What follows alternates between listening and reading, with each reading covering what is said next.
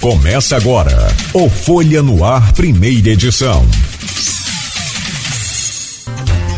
Quinta-feira, 9 de fevereiro de 2023. Começa agora pela Folha FM 98,3, emissora do grupo Folha da Manhã de Comunicação. Mais um Folha no Ar ao vivo, com todas as informações importantes para você começar esse novo dia. Para a gente ir direto ao assunto, vamos falar de economia no cenário nacional macro e também aqui no micro. Vamos falar no cenário internacional. Convidamos três é, especialistas aqui: o Antônio é, Carlos Chebab Neto. Rapaz, essa figura é filho de Dejani Azevedo, chama ele Dejani, ele é Djani Azevedo. Você é vascaíno também, ô, ô meu pai? O tristeza, mas tá bom. É, do, do seu pai né, fica aqui o meu carinho e gratidão sempre, uma amizade muito saudável.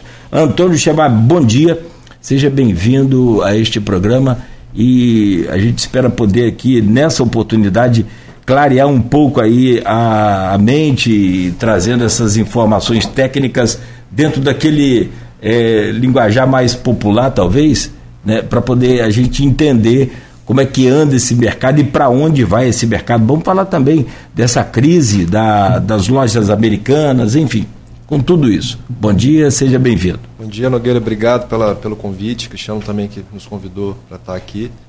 É um prazer para a gente falar um pouquinho aqui de forma clara, popular e objetiva como que a gente pode sofrer com essas mudanças todas políticas e econômicas a nível mundo que recaem sobre todos nós aqui. Perfeito. Pela ordem alfabética, deixa eu trazer o bom dia do Cristiano Abreu, Abreu Barbosa, que é diretor financeiro do Grupo Folha da Manhã e tricolor também.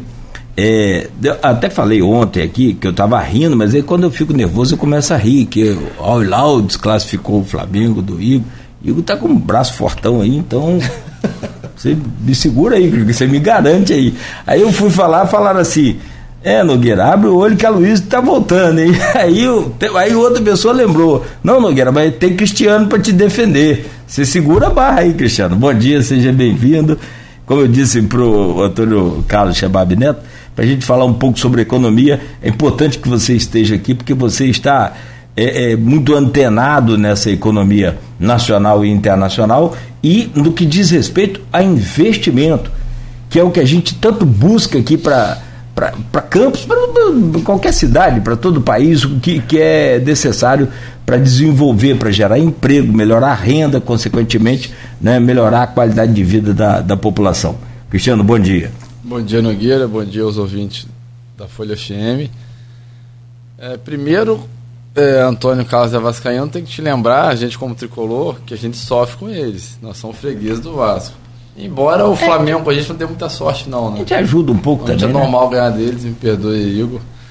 É, então, a ideia é trazer, eu, longe de ser especialista, né, sou administrador de empresas, tenho preocupações é, é, com o futuro da economia do país, da região, da, do estado, da cidade, porque isso impacta diretamente as nossas empresas. E o objetivo é entender melhor né, qual a leitura que, que Igor e, e Antônio estão tendo dessa, dessa mudança aí na política nacional, consequentemente na economia nacional, é, e como isso vai impactar a todos aqui em Campos, porque não adianta a gente tentar achar que a gente vive numa ilha, né? As mudanças da economia nacional impactam diretamente no bolso de todo mundo, o que, que a gente pode comprar, o que, que a gente pode investir. Então, é procurar entender deles é, que cenário está se traçando, quais são as expectativas que estão sendo criadas é, e também falar sobre algumas coisas que estão acontecendo, como o caso da loja americana, até o Antônio lembrou aqui mais cedo antes de um caso novo da Light, que eu estou até curioso para saber qual é. Mas aí no decorrer do programa a gente vai debater todas essas questões. É, é, eu falo da sua presença como especialista, talvez não do mercado financeiro, que isso aí é muito mais técnico, mas representando aqui a classe é, empresarial que é justamente o que você falou, para tentar entender e, e para você direcionar que norte você vai, né, que rumo você vai tomar. No, que, o, o, Cristiano, é muito complicado essa coisa de política social, política fiscal e política econômica. Conciliar esses três aí, eu, eu vejo o Lula tentando fazer a política social dele, É, e aí entra em com, confronto com a política financeira, econômica. Não, sim, mas é, essa que é a grande questão. É, é, não há um entendimento por causa da questão da, da, das ideologias, supostas ideologias, que eu questiono muito, é, que a política é, é, fiscal e a social são diretamente ligadas. Não tem social sem fiscal. Então, há um entendimento incorreto dessa questão, mas nós vamos debater ao longo do programa. Vamos lá. Deixa eu trazer o bom dia do Igor Franco, professor e assessor de investimentos, professor da Uniflu de Economia. E fala em economia, quem está economizando muito é o Flamengo, economizando em gol, né? Gabigol, por exemplo, não, não gastou nenhum um centavo de gol nesse. Rapaz, é aquela história. É, o Al Hilal, que venceu o Flamengo esse ano de 3 a 2 foi o que perdeu de 3 a 1 em 2020, não foi? 2019. 2019. E aí eu te pergunto, rapaz, o que, que mudou nos times de lá de que a gente não conseguiu manter o Flamengo no, no equilíbrio aqui para vencer de novo o Al Hilal? Né? É será que foi o técnico? Bem que o, o, o, o, VP me tirou dois criadores do time e botou dois volantes para atuarem ali, bem que parecido com a seleção brasileira, não tinha criador, só, só volante quando mal, é, no máximo. Bom dia, Igor Franco, seja bem-vindo aí. Bom dia, Cláudio, bom dia, Cristiano, bom dia, Rodrigo, Antônio. Obrigado novamente aí pela oportunidade de estar aqui falando. Um tema árido, mas que é essencial na vida de todo mundo. Estava falando do Flamengo, né? Futebol para o Flamengo desse ano não está muito gostoso até agora, não, mas vai ficar. Mas fazendo uma analogia, eu estava pensando aqui quando você estava falando. É... Vitor Pereira começou batendo cabeça. O governo Lula começou batendo cabeça, né? Lógico que a diretoria trocou o Dorival no apagar das luzes. Lula foi eleito no processo democrático, tem que fazer essa ponderação. É, mas até agora as duas coisas não estão ajustadas. A economia não está ajustada no governo, né? É, como eu falei, muita bateção de cabeça, pouca coordenação entre os membros da área econômica. Lula fala uma coisa, tem que outro ministro vir apagar um incêndio, dizer que não é bem assim. A presidente do PT, que até agora eu não entendi qual é a participação dela no governo, acha que deve palpitar erradamente sobre todos os assuntos econômicos. É, e aí vamos continuar a analogia. Vitor Pereira tirando a Rascaeta e tirando o Everton Ribeiro, uhum. discorda das alterações, mas não sou especialista em futebol. Mas seria equivalente a Lula é, tentar forçar uma troca no presidente do Banco Central essa altura do campeonato. Seria desastroso. Foi desastroso para o Flamengo, seria desastroso para o Brasil. Então, tentando fazer esse paralelo, essa analogia entre o futebol e a economia para a gente é, tentar é, tornar a informação mais clara e objetiva para quem não é da área. É, vamos observar, né? Qual vai ser o desenrolar do, do, governo. Vamos observar o desenrolar do Flamengo. Espero que da, tanto no Flamengo quanto no governo haja uma coordenação melhor entre as peças porque enquanto brasileiro, enquanto flamenguista, nós dependemos né, do sucesso desses treinadores, entre aspas. Mas a gente vai explorando isso ao longo do, ao longo do programa. Tá mais fácil para o Flamengo ser campeão esse ano de algum título ou o governo conseguir controlar essa crise aí momentânea de, de, de, de falas desastrosas, pelo menos na visão do mercado? Olhando para o elenco, está muito mais fácil para o Flamengo. O elenco do governo atual tem tem muita, muita interrogação. É. Agora a nova expressão no, do, do futebol é bagre, né? Uhum. Então o governo atual tem, uma, tem um elenco aí preocupante, pelo menos na área econômica, é bastante preocupante. A gente começa por essa ordem alfabética também. Eu faço a pergunta ao, ao Antônio Chabab. É, esse cenário econômico brasileiro e interna, internacional. É, a questão do, do, do novo governo ter assumido já furando o teto, e do governo passado ter feito do teto de gastos uma peneira. Ele furou várias vezes né, para poder conseguir cumprir as suas metas é, sociais também. Furou em plena. A, a, teve aquele. A, PEC do precatório, PEC, né? A PEC do precatório foi 2021. 2021. E teve, por último, aí no meio da eleição, aquela despesa violenta com o chamado, é, ao invés de Bolsa Família, ele trocou para o Auxílio Brasil. Auxílio Brasil, que passou de 40 bilhões de, de, de reais, alguma coisa assim. O, Antônio, como é que é possível enxergar um, uma economia é, mais estável e um prazo curto, que é o que a gente busca, pelo menos no cenário nacional? A grande dificuldade do como o mercado enxerga pelo menos, né, a conta é simples, né, o fiscal tem que ter um equilíbrio de gastos e, e, e receita. Mas, obviamente, tem que casar isso também com a política social, como a gente comentou um pouco mais cedo aqui. É, enquanto a gente não tiver uma previsibilidade clara sobre isso, na verdade, é difícil a gente sempre ter uma, uma, uma, uma, uma ideia de como vai ser isso exatamente, o mercado fica nervoso, é, é, não sabe como exatamente vai fazer as alocações, se vai ter fluxo internacional vindo para o Brasil para investimentos, se vai para outro emergente. Então, é, realmente é uma dúvida. Então, a gente tem que acompanhar o, os próximos passos e como o governo vai se, se posicionar em relação a isso. O mundo também, né? O mundo vem passando por uma pressão inflacionária muito grande, é, desde a Covid, depois da guerra na Ucrânia. É, por incrível que pareça, o Brasil é, pode se beneficiar com isso, porque dentro dos emergentes é, é, o, é o, que tem mais commodity, é o mais exportador. Então isso pode ser bom para a gente, mas também tem uma pressão inflacionária. Então é, é um xadrez realmente e, e, é muito dinâmico. Então a gente tem que estar próximo dos acontecimentos para a gente saber como, como se situar em termos de, até de alocação de investimentos, até como a gente investir no nosso negócio próprio é, e como a gente gasta também. Né? Se a gente tem uma dificuldade de saber o futuro, a gente talvez tenha que pensar em economizar um pouco mais e ter um pouco mais de cautela, assim como o governo também te, deveria ter uma, um, uma, pelo menos um planejamento mais mais claro em relação a isso. Igor. Acho que, pegando o gancho que o Antônio falou, a grande, o grande X da questão para o mercado, para os agentes financeiros, a gente fala assim, ah, mercado. Mercado são todos agentes econômicos, tá? Os agentes principalmente tomam decisões de investimento, né, que poupam o seu dinheiro e vão aplicar o seu dinheiro, mas também as pessoas que tomam decisão de gastar. Então, quando a gente fala mercado, o mercado é o apanhado das milhões de pessoas que compõem a economia. Quando a gente fala, ah, o mercado foi para um lado, foi para o outro, é justamente assim a média desse movimento, tá? E o mercado, a, to, a, tomada de decisão econômica, ela é sempre uma tomada de decisão probabilística, na incerteza. Então, assim, você nunca sabe exatamente qual vai ser o preço da, da, comida no supermercado daqui a dois, três meses, você não sabe exatamente qual vai ser o comportamento da economia daqui a X período de tempos.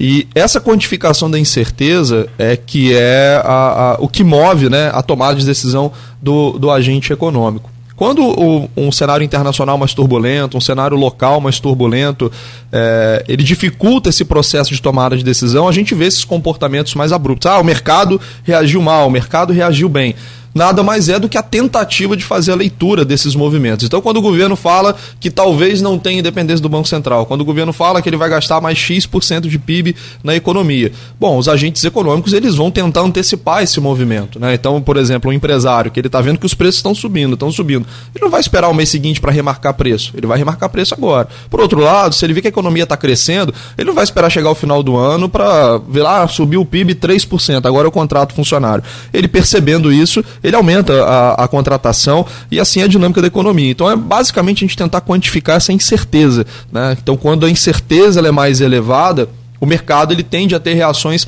mais abruptas. As pessoas tendem a ter uma reação mais exacerbada na incerteza. A grande, assim, o grande papel do governo é tentar reduzir a incerteza econômica dentro de um país. E aí vem essa questão de tentar de compatibilizar né, o gasto social, a política fiscal, a política monetária.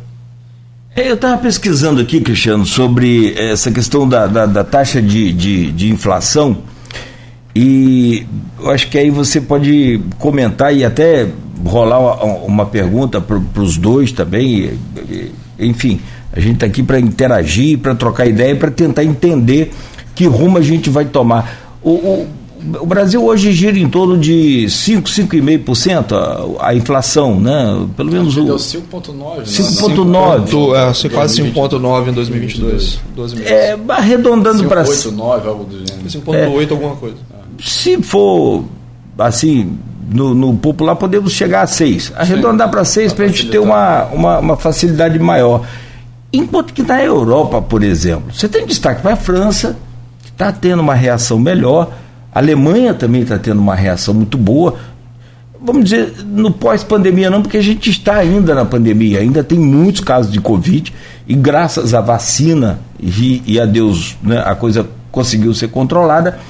Mas é, a pergunta que eu posso fazer para você, Cristiano, é, é, como é que, que você consegue é, entender esse mercado e antever as ações que podem ser feitas para 2023 no que diz respeito a investimentos nas empresas, nas suas empresas, no, no empresariado de uma forma em geral, com essa economia ainda duvidosa, ainda, como os especialistas falaram aqui, na expectativa de uma clareza maior do novo governo? Ou, é, ou não é possível fazer nada e aí vem essa retração? O que eu vejo no, no empresariado em geral, estive até no Paraná recentemente e, e converso sempre com, com, os empresários, seja locais, seja de fora, é, é, é uma incerteza muito grande de que rumo o governo Lula vai tomar. O governo Lula vai ser um governo Lula 3 ou vai ser um governo Dilma 3? Né? Se fosse um governo Lula 3, eu acho que seria de, de maior agrado para o empresariado. Se for um governo Dilma 3, o governo Dilma 2, né? o Dilma 1, o Dilma 2, a gente já sabe o que, que deu. E, e deu muito errado. Né? O Brasil foi jogado na maior recessão da sua história. Né? E muitos empresários Quebraram, os que tinham reservas sobreviveram, mas a duras penas. É, isso, isso custou muito do, das reservas dos empresários, vários, vários empregos foram perdidos. Então, assim, há um, há um trauma muito grande com relação ao governo Dilma, de quem, de quem foi empresário naquela época, que era empresário naquela época. Então, assim, o momento é de muita cautela. Os empre, o, o empresariado em geral, ele era mais ligado é, é, era mais ligado ao, à direita, era, era mais conectado ao governo Bolsonaro, né? torceu pelo governo Bolsonaro, falando claramente. Não que eu tenha torcido é, pela reeleição do Bolsonaro, né? mas era mais ligado ao Bolsonaro. Então, de, desde que houve a, a vitória do Lula, que era, era, bem, era bem, bem previsível aquela vitória do Lula aí, pela dada a rejeição do Bolsonaro, o empresariado, o empresariado por si só ele já ficou com a expectativa menor, porque criou aquela a esquerda vai ganhar e aí o país vai acabar, vai voltar ao comum, aquelas teorias né, é, conspiratórias bizarras. Mas, é, é, dado que o Lula ganhou, a expectativa é como vai ser esse governo. E Lula ganhou a eleição, a bem na verdade, com um cheque em branco na economia. Em momento nenhum da campanha, ele disse claramente o que ele ia fazer na economia. Né? Ele se colou ali na, no passado dele, do governo bem-sucedido Lula 1, Lula 2, né? da rejeição do Bolsonaro, usou isso para se eleger. Mas a economia era um grande mistério. Né? Foi dado pelos eleitores, de forma democrática, um cheque em branco a Lula para ver o que, que ele ia fazer na economia. E, preocupantemente, no meu ponto de vista, é, todos os movimentos de Lula desde da, da transição até agora ele de fato governando, são em direção a uma política é, fiscal, monetária, econômica ligadas é, é, é, ao governo Dilma. Então, vários nomes, vários nomes que foram proeminentes naquele desastroso governo Dilma, estão hoje, está o Mercadante no, no comando do BNDES, que foi um dos principais artífices do governo Dilma na questão econômica. Então, assim, não se sabe o que, que ele vai fazer. Então, o que eu sinto do empresariado é um momento de muita cautela. É não, nesse momento, não fazer grandes investimentos, esperando o que, que vai acontecer, para onde que de fato vai o governo Lula. Se é o que ele fala vai acontecer, ou ele está fazendo igual a Bolsonaro, jogando ideologicamente para o eleitorado mais cativo dele. Será que ele vai e fala, aí vem alguém e apaga? Igual aconteceu com o Bolsonaro, né? Sim. Sim. Bolsonaro já falava uma batatada, Sim. vinha um ministro e corrigia. É o que tem acontecido com o Lula. O Lula vai lá e fala alguma coisa na área econômica. O Haddad fez alguém, ontem isso. Vem alguém e corrige. Né? O, o, o Haddad, que era um nome que não era o mais desejado como ministro da Fazenda, tem sido até a pessoa que está mais se criando esperança que, que o mercado. Quer dizer, aí o, e o Antônio pode dizer melhor, mas o que eu vejo é que, pô, agora vamos, vamos ver o que o Haddad vai falar. O Haddad virou a esperança de uma política econômica mais, mais clara, assim. É, e pegando justamente a sua fala, aí eu, eu vou até te pedir é, é, rapidamente para avaliar também, já que você falou sobre o governo Lula 1, 2, 3, que pode ser agora, a Dilma também. Como é que você avalia economicamente, e isso falando de mercado financeiro, falando de investimento, o governo Bolsonaro com o Paulo Guedes?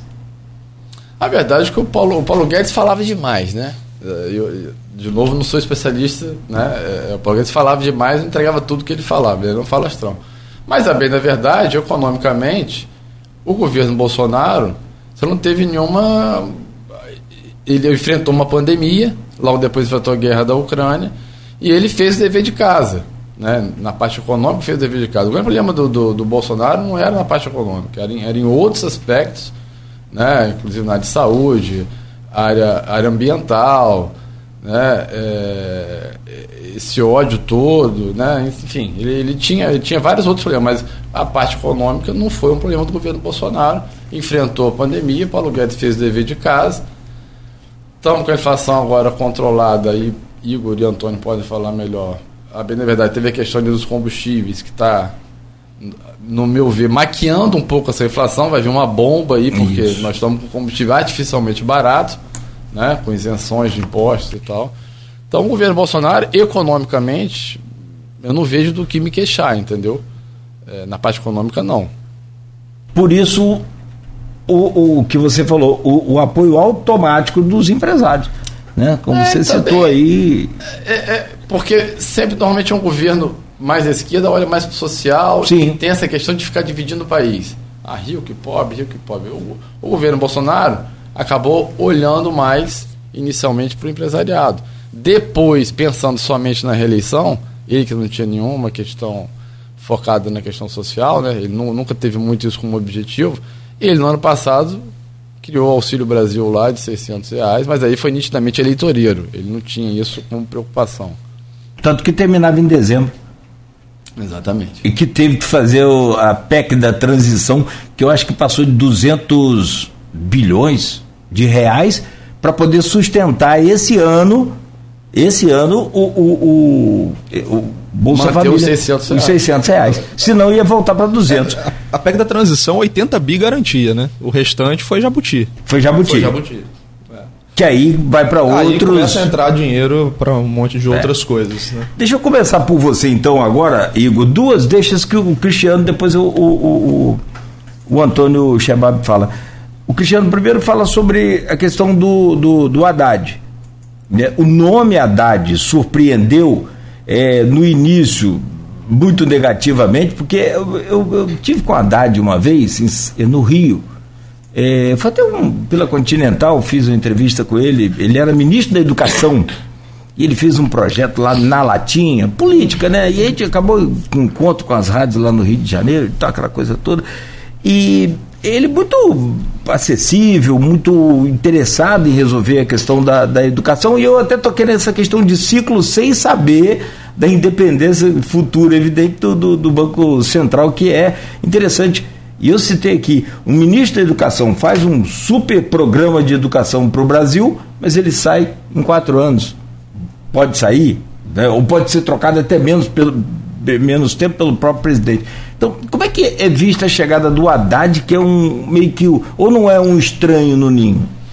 É, o Haddad, ele teve experiência na, na, lá na prefeitura de São Paulo, não se reelegeu, né? A popularidade dele baixa, mas Sob o aspecto fiscal, o Haddad executou um bom governo. Ele não foi um, um, um prefeito gastador, a bem da verdade também. Eh, não fez é, grandes reformas municipais, mas é mais difícil para o gestor municipal fazer reformas fiscais.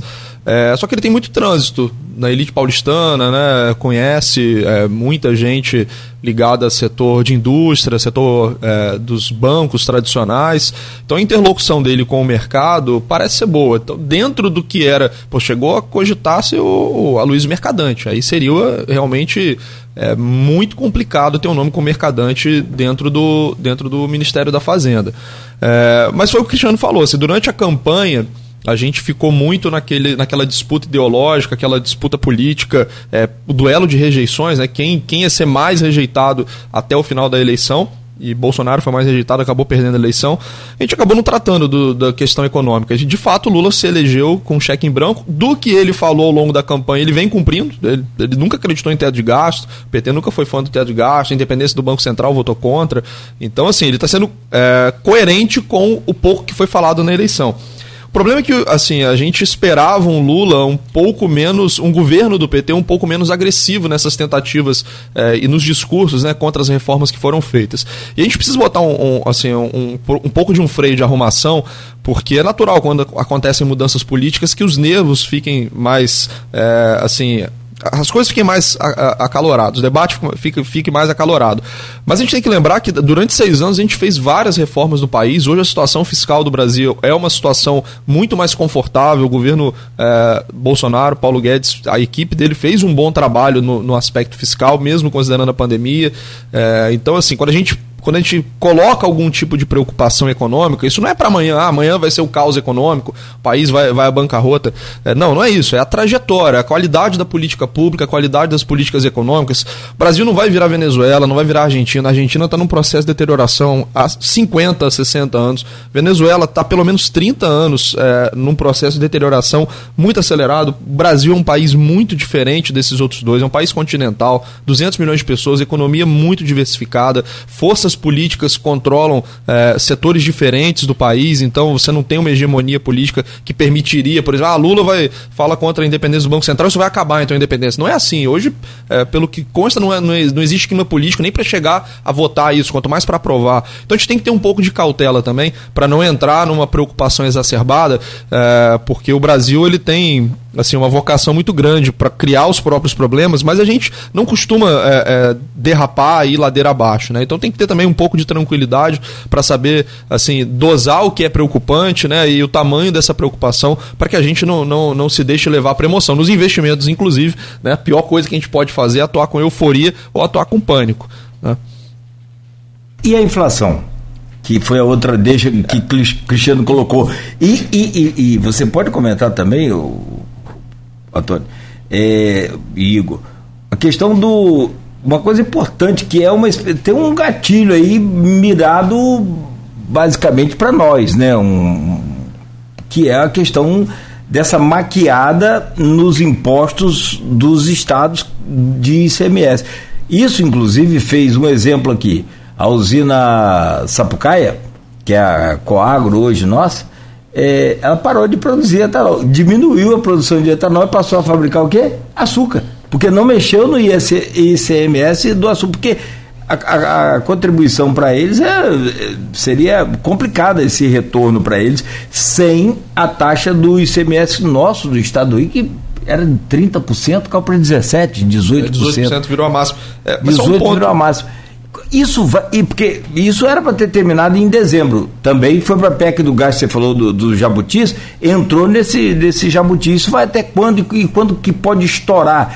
Essa falsa ilusão de que o combustível está mais barato. Se eu não me engano, a prorrogação foi por 90 dias. E 90 é, dias. A expectativa de inflação para o ano, quando a gente fala assim, ah, a inflação deve rodar o ano a 5,5, ela considera a reoneração dos combustíveis. Se os combustíveis não forem reonerados, o índice de inflação deve vir abaixo desses 5,5. É, mas aí tem, cabe aquela máxima do Ronald, Ronald, Reagan, se eu não me engano, que falou que não existe nada mais é, perene do que um, um, programa temporário de governo, né? Então, o governo, é, você voltar, onerar, é, você onerar, reonerar os combustíveis é mais complicado do ponto de vista político. Né? Mas vou deixar o Antônio comentar essa. Só sobre a questão da autonomia do banco que você falou, o Pacheco é, declarou, o presidente do Senado, disse que Campos Neto é homem preparado e de bom trato né? Então já dá meio que também uma tranquilizada por outro lado no mercado. Antônio Xebabi, como é que é vista essa questão da, da, da, desse gatilho que a gente falou, ou, ou, dessa maquiada na inflação por conta desses impostos, desse imposto do Estado? É, mesmo se a gente tiver uma, uma reinserção desse ICMS, vai, vai ser repassado aos preços do combustível e a toda a sua cadeia de, de produtos que no final tem que ser reprecificada, né? E automaticamente sobe o preço de tudo. É, a gente não sabe exatamente se vai haver essa, essa prorrogação e quando será, mas a gente tem esses 90 dias, a princípio, para de manutenção de, dessa isenção e tem, temos que acompanhar como é que a gente vai, vai estar com isso, mas acho que mesmo subindo, já estaria nessa meta de inflação para esse ano aí de de talvez. Tá, tá quanto, Igor, esse ano? A previsão para esse ano de inflação? Em torno de 5,5%. 5,5%. Já estaria mais ou menos incluso essa reinserção desse CMS no, no na inflação do combustível. Então não há um. Eu, eu, eu tinha. Quando estava esse debate do prorrogar ou não, né? Acho que o Haddad não queria que prorrogasse, economicamente não, não era interessante prorrogar. Não queria. Mas tem a questão política, como o Igor falou, e, e aí houve um debate interno no PT e Lula bateu o martelo e queria prorrogar por X tempo. Se eu não me engano, naquela época se falou em. Não sei se isso foi papel de fato no final, estou em dúvida aqui agora. Mas acho que se falou até final de fevereiro ou março, esses 90 dias. A gasolina e o diesel teria ido para até dezembro. No detalhe, eu realmente não lembro. É. É, se, eu, se eu não me engano, a gasolina 90 dias. É, a questão é que esse, essa desoneração, né, manutenção dela, custa muito para os cofres é, públicos. É né? É, o governo abre mão de uma receita na casa de dezenas de bilhões de reais.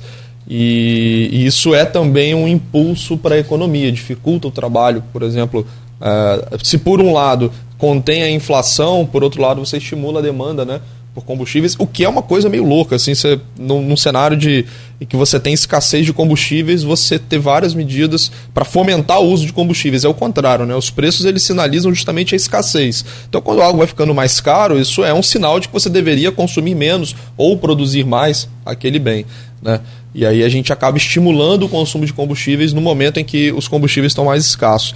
Mas o principal problema, de fato, é a questão tributária, né? a questão fiscal, perdão. Você abre mão de muita receita, por isso que o Haddad né, é, propôs é, voltar, com a onera, voltar a onerar os combustíveis, porque isso geraria uma receita relevante para o caixa da União e com, também dos estados. É, que né, tem a questão de possíveis compensações que a União tem que dar aos estados pela receita que os estados estão perdendo com, com sim, essa exoneração. Sim, é sim aliás, eles, eles estavam procurando, né, Rodrigo Gonçalves, o, o STF já, pra, porque o, o, governo prometeu isso. Isso era promessa do governo, mas não, não, não aconteceu. A questão tributária ela é, ela é muito é, cheia de detalhes, né? Então. É natural que haja essa disputa pelo, pelos recursos, os estados sempre vão tentar extrair um, um recurso a mais do orçamento federal, é, mas provavelmente é uma questão a ser judicializada, decidida pelo STF, provavelmente também com efeitos retroativos.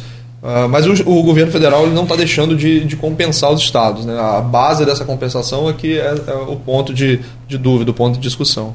Achei aqui no, na memória do Google, não na minha, é, mas agora tem um, um, aí muito melhor que o Google, né? O Chat GPT tá, tá oh, disparou. Então o Google já lançou o BART também, é, né? Já lançou o, o BART. Já, já caiu, lançou. caiu se eu não me engano, 100 bilhões na bolsa ontem. Caiu quase 9%. O, por ter lançado. Porque o, o, a inteligência artificial do Google se mostrou muito inferior ao chat GPT. Para quem não sabe, me perdoe aqui os ouvintes que estão acompanhando a gente. E esse processo de, de, de inteligência automática, de, de avanço da tecnologia, ele é tão, é tão rápido que a gente que fica aqui o dia inteiro mexendo com isso, a gente não consegue acompanhar. Você precisa de uma semana para ler um dia de, de postagem na, nas, na, nas redes. É, o chat GPT é um novo sistema de inteligência artificial que conversa com a gente de forma fantástica, maravilhosa e é uma, uma, uma fonte de pesquisa e de tudo mais. E por é, é paralelo, não é do Google, e, e o Google então para buscar o tempo perdido lançou o BART, que é uma espécie também de é, espécie não é a inteligência artificial né? De, de forma só que, como você falou, Igor, mais. É, é, a, a, tecnologia com é menos qualidade. É, a tecnologia é a mesma, né? A tecnologia que a gente chama de NPL, que é uma tentativa do, do, da máquina processar uma linguagem natural do ser humano. Então você conversa com ela, essa é a grande diferença né, do chat GPT. O BART ele executa a mesma tecnologia, mas não com a mesma eficiência. O chat GPT ele, ele é fruto de uma pesquisa de um grupo, né, na verdade, de, de pessoas da área de tecnologia. O Elon Musk é um dos das Aliás, pessoas é um dos envolvidas né, é, no, é, é. no é, OpenAI, é o nome da, é o nome da, da companhia. Isso aí. É, teoricamente sem fins lucrativos, mas ela recebeu um aporte muito grande da Microsoft que pretende incorporar o chat GPT ao seu mecanismo de busca, que é o Bing. E na área de investimentos, isso para a gente também é, vem mexendo muito com, com, com, o nosso setor de investimentos. É, existe um ramo da, da área de investimentos chamado de investimentos quantitativos, que são basicamente baseados em algoritmos matemáticos E quem toma a decisão de investimentos, por exemplo, dentro de um fundo de investimentos, é um robô. Quem toma a decisão de investimentos dentro de uma carteira de um investidor é um robô. Uh, e isso tem um potencial disruptivo muito grande na nossa indústria de investimentos, em todas as indústrias. Né? A inteligência artificial, hoje, na, na, na velocidade com a qual ela se desenvolve, é, realmente é assustador e a gente tem que estar bem preparado né, para esse tipo de mudança. Preparado do tipo assim, não vai precisar de mim aqui amanhã. Pô, eu acho que se tivesse um, um, treinador com inteligência artificial lá no final do Mundial, não tirava a Rascaeta é. do Ribeiro, não. Tá precisando de um Deep, Deep Blue, né? Que ganhou o Kasparov aquela vez. É, mas tá eu acho que aquela Blue. ali nem, nem precisava de tanta é. desculpa, mas é, na boa, o treinador maluco tirar o Arrascaeta e depois tirar o. O, o Ailton precisa virar o jogo, cara. Caraca.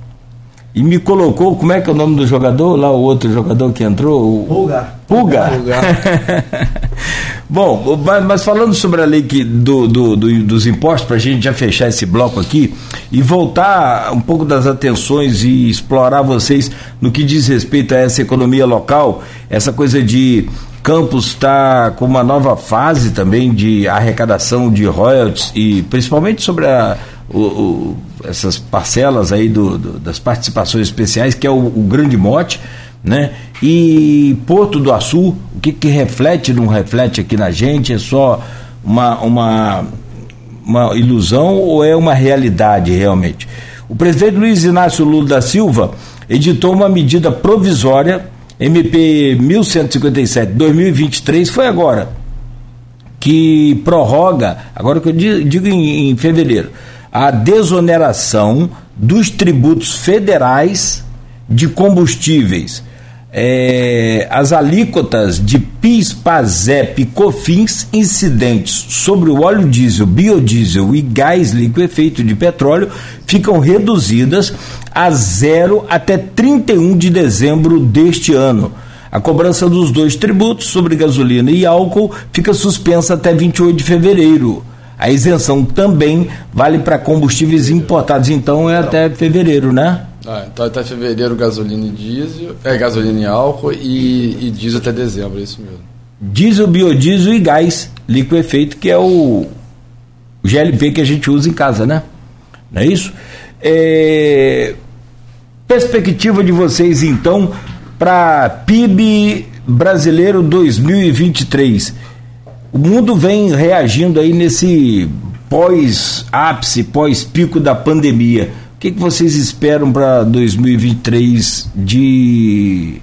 Eu tenho que começar com o, o. Pode começar com o Igor? Eu comecei com o Igor, era, era com você. Volta, Igor. O que, que você espera e pode projetar? E o mercado está projetando parece que não muito diferente de 2022. Eu acho que não, não, vamos ter uma desaceleração. 2022 surpreendeu positivamente. A gente iniciou o ano achando que o crescimento ia ser bem ruim, mas a gente teve uma surpresa muito boa, pela, principalmente pela parte das commodities, o mercado de trabalho muito resiliente também, muito acima do que a gente imaginava. A gente conseguiu baixar o desemprego para níveis pré-pandemia, abaixo né, do pré-pandemia.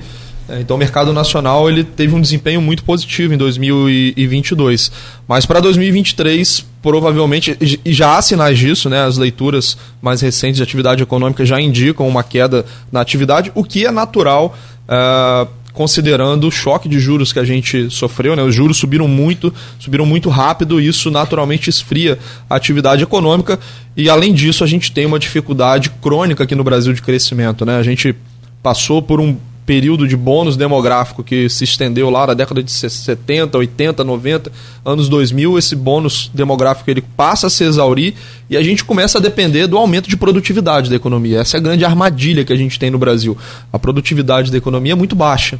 Então, a nossa capacidade de crescimento econômico, o nosso potencial de crescimento, que a gente chama de PIB potencial, ele acaba sendo baixo. Por isso é tão importante a gente ter reformas como uma reforma tributária, uma reforma administrativa, é, reformas microeconômicas que favoreçam o ambiente de negócios aqui no Brasil, é, formação e manutenção de um mercado de capitais mais ativo, porque de fato a gente precisa de instrumentos para crescer economicamente, senão a gente vai acabar envelhecendo enquanto população e não vai conseguir ficar rico. Né? Conforme é, essa pirâmide é, etária ela vai modificando a sua forma, né? inicialmente você tem muita gente nova e ela vai exatamente como uma pirâmide, né? As pessoas mais velhas compõem uma parcela muito pequena da população. país vai envelhecendo, essa pirâmide ela começa a virar quase um retângulo em pé.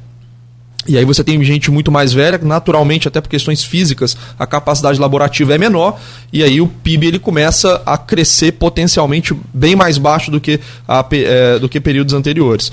Então a gente vai ver uma desaceleração do PIB tanto por choque monetário, né, esfriando a economia, quanto por questões de produtividade da economia brasileira. É, e o ambiente internacional ele permanece muito desafiador.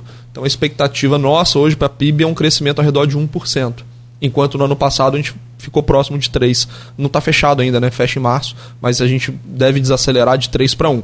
Lembrando que isso não é uma queda na atividade, ela vai acelerar menos. Né? Então a gente não é que a gente vai cair. três que, que é, exatamente. A gente não vai. É, porque aí a queda no PIB seria um PIB negativo, né? A gente estaria contraindo o produto. É. Uh, não, a gente vai crescer de maneira mais lenta do que foi no ano passado. Então imagina que você deu uma acelerada no carro, você continua aumentando a velocidade, mas agora numa intensidade menor. Mas é um menor. processo de des desindustrialização do Brasil que vem desde a década de 80 também. Pois né? é, mas essa tese da industrialização né, é um papo mais, mais longo, mais complicado. Eu pessoalmente não sou, não sou adepto da tese de que a indústria não, necessariamente não necessariamente é, traz crescimento. É, é. Você pode ter um mercado. O, o grande motor do Brasil é o agro, né? O agro foi quem sustentou o Brasil nos períodos de dificuldade. Aliás, aí, desculpa te interromper, o agro, sim, é, é, o sustento desse país, mas Lula foi deu uma canelada naquele Jornal Nacional com o agro terrível. Ele tem sido mestre da canelada. Na canelada. Né, Trocou né, o presidente, mas as caneladas continuam. Acabou Só mudou o alvo, né? É. Só tá mudando o alvo da canelada. Acabou o cercadinho. É. Mas em compensação. Lula que ele chamou, é, acabou se empolgando com a, a, uma pergunta, acho que foi da Renata, né? É, do jornal, né? Acho que foi repercutiu muito mal. Né? Repercutiu muito mal e ele foi, foi uma resposta muito agressiva, que não cabe no presidente. Falando no presidente de, falar é, de forma agressiva qualquer parcela da população, né? O Brasil é um dos maiores produtores de grãos do mundo, né? De soja, feijão, arroz e tudo mais. E isso não, não, não reflete bem, né? né Commodity em geral, né? Não apenas do agro, mas minério, petróleo, gente tem um potencial muito grande de, de continuar ter um crescimento a nível mundo, né? A gente tem visto até em, a níveis mundiais é isso, o Brasil olhando o, mundo olhando o Brasil como é, uma oportunidade nos emergentes, porque quando você tem juros mais altos no mundo todo, é, os grandes fundos, os grandes fundos de pensão, de alocação, eles têm que fazer esse movimento de fluxo. E a gente conversa com muitos gestores de fundos aqui no Brasil e eles têm uma, uma, parcela muito otimista em relação a isso, justamente por conta da gente ser um país exportador e dentro dos emergentes a gente não ter gente parecida com a gente, né? É, no desenvolvimento que a gente está atualmente. Então, é, tem gestor que fala assim, falta muito pouco para a gente ver um fluxo muito grande entrando no Brasil de capital. A gente já viu isso aumentando desde o final do ano passado para cá, inclusive. Então tem boas perspectivas também dentro de um cenário é, duvidoso que a gente tem internamente, se a gente olhar, olhar só o político aqui local, mas o gringo ele olha para o Brasil com, com, ainda com bons olhos e com muita oportunidade. Quando, quando, só, só um ponto, Cláudio, quando a gente conversa assim com pessoas é, que são responsáveis pela gestão dos fundos de investimentos, né, onde tem a, a, assim, a, grande, a grande fortuna da população mundial está em fundos de investimentos, uh, e aí você, você vê muitos gestores falando, o, o, o estrangeiro ele quer um motivo para poder aplicar o dinheiro no Brasil. A gente só precisa dar um, um, pequeno motivo, porque vontade ele tem de colocar esse dinheiro aqui. O dinheiro dos países emergentes ficava na China, ficava na Rússia, Índia, é, ali no, no, leste da Europa, uh, México, América Latina, e você vê esses países, né, é, a maioria deles, tirando o México, Turquia também é, é um outro país que recebia, que está dentro da classe dos emergentes. É, esses países têm problemas muito mais graves que o Brasil. É porque a gente aqui, óbvio, a gente está aqui inserido nos nossos problemas, nesse clima político já belicoso há muito tempo, e a gente tende a superdimensionar. Os problemas desses outros países, eles são muito mais graves que os nossos. Passam por guerras, uma desorganização econômica muito maior. A gente pega a Turquia, né? O, a Turquia, o presidente trocou três, três banqueiros centrais. E a Turquia está com a inflação totalmente descontrolada. Né? E agora teve esse terremoto para piorar a situação. Até ah, para receber ajuda internacional, os países preferem direcionar para as ONGs turcas. Ao invés de passar pelo próprio governo. É, o governo é um governo muito autoritário, né? Então a gente tem essa. O Erdogan, ele é um autocrata. uh, então, assim, esses países têm muito mais problemas que a gente. Então o Brasil ele se destaca, a gente chama isso de desempenho relativo. O desempenho relativo do Brasil, por mais que a gente tenha as nossas dificuldades, ele é muito superior aos dos outros emergentes. Então, se a gente fizer nosso dever de casa, é, dá para fazer política social dá para poder incentivar crédito subsidiado de maneira dosada. Então, assim, dá para cumprir o projeto. Afinal de contas, o governo foi eleito, ele tem a sua pauta, é legítimo que ele proponha as suas pautas e dá para fazer esse tipo de coisa sem a gente é, trazer assim políticas econômicas muito ruins. Né? A qualidade da política pode ser boa. E se a gente fizer isso, tem um caminhão de dinheiro é, que está disponível para entrar. agora, inclusive, pós-pandemia, né? A gente vem num, num, movimento recente muito positivo, né? A, a, essa reabertura da China animou muito é, o mercado brasileiro, porque a China compra muito do Brasil, entra muito dinheiro no Brasil por conta da China. Então, assim, a gente tem, a gente tem é, muitos pontos positivos a serem, a serem é, concretizados. O que precisa, de fato, a gente como está no jargão hoje, dá motivo para esse dinheiro ele vir ser alocado no Brasil. Às vezes só não dá motivo para não trazer também é, já ajuda. Só não atrapalhar, ajuda, né? só não atrapalhar já ajuda muito. Agora só um, pegando um gancho na pergunta original do Nogueira, a questão do PIB, ela na verdade já foi contratado esse PIB de 1% estimado aí pelo governo Bolsonaro, né? Isso não é nem a culpa do governo Lula, porque já estava previsto que se cresceria cresceria mais no ano passado, mas cresceria menos nesse ano com base em tudo que foi feito no ano passado. É, o desempenho do ano passado ele foi muito surpreendente. Muito por conta da guerra da Ucrânia, né? Incrivelmente subiu muito preço dos commodities, foi óbvio que um, um motivo lamentável, né? mas teve uma grande influência, além da resiliência, a, a, a tese hoje, assim, estudos estão sendo conduzidos, mas existe já um certo consenso econômico né, na, na, discussão acadêmica de que o emprego resiliente é fruto da reforma trabalhista de 2017. Então a reforma de fato conseguiu melhorar o ambiente do, é, é, do mercado de trabalho e isso tem gerado ganhos consistentes no mercado de trabalho. Mas grande parte desse, desse crescimento veio pelo, pelo aumento do preço de, das commodities causado pela guerra da Rússia e da Ucrânia.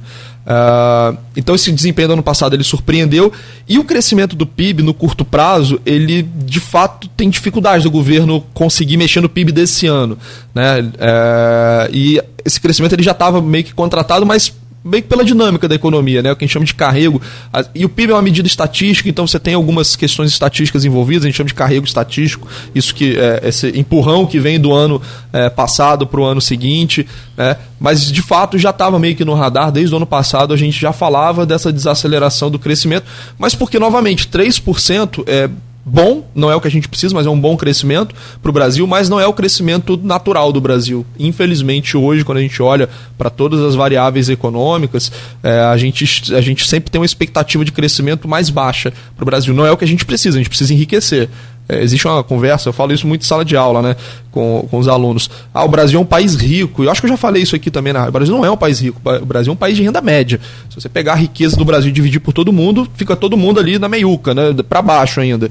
É, então a gente precisa enriquecer. A gente precisa é, gerar mais PIB, a gente precisa gerar mais riqueza. Não há nenhuma história no mundo de crescimento e enriquecimento econômico que não tenha passado por crescimento de produtividade. Então a gente precisa aumentar a produtividade da economia, precisa conseguir produzir mais, porque essa é a única chave para o enriquecimento da população. Vou deixar uma pergunta para conectar aí, deixar um fio para o próximo bloco. Já são 8 e 8, tem que fazer um intervalo. Como fazer a economia crescer? Como aumentar a produtividade com a taxa de juros Selic 13,75%? Vocês me respondem aí, até o Cristiano como empresário, vocês como é, especialistas aí do, do mercado financeiro. Tem, tem algumas perguntas aqui, várias lá no grupo também, no Face. O Renato Carvalho deixa aqui uma. Vocês acham que será eterna essa política de atrelar o preço de vários produtos do nosso consumo básico ao dólar, não é começar um jogo perdendo de 5 a 0, já que nós ganhamos em real e gastamos em dólar.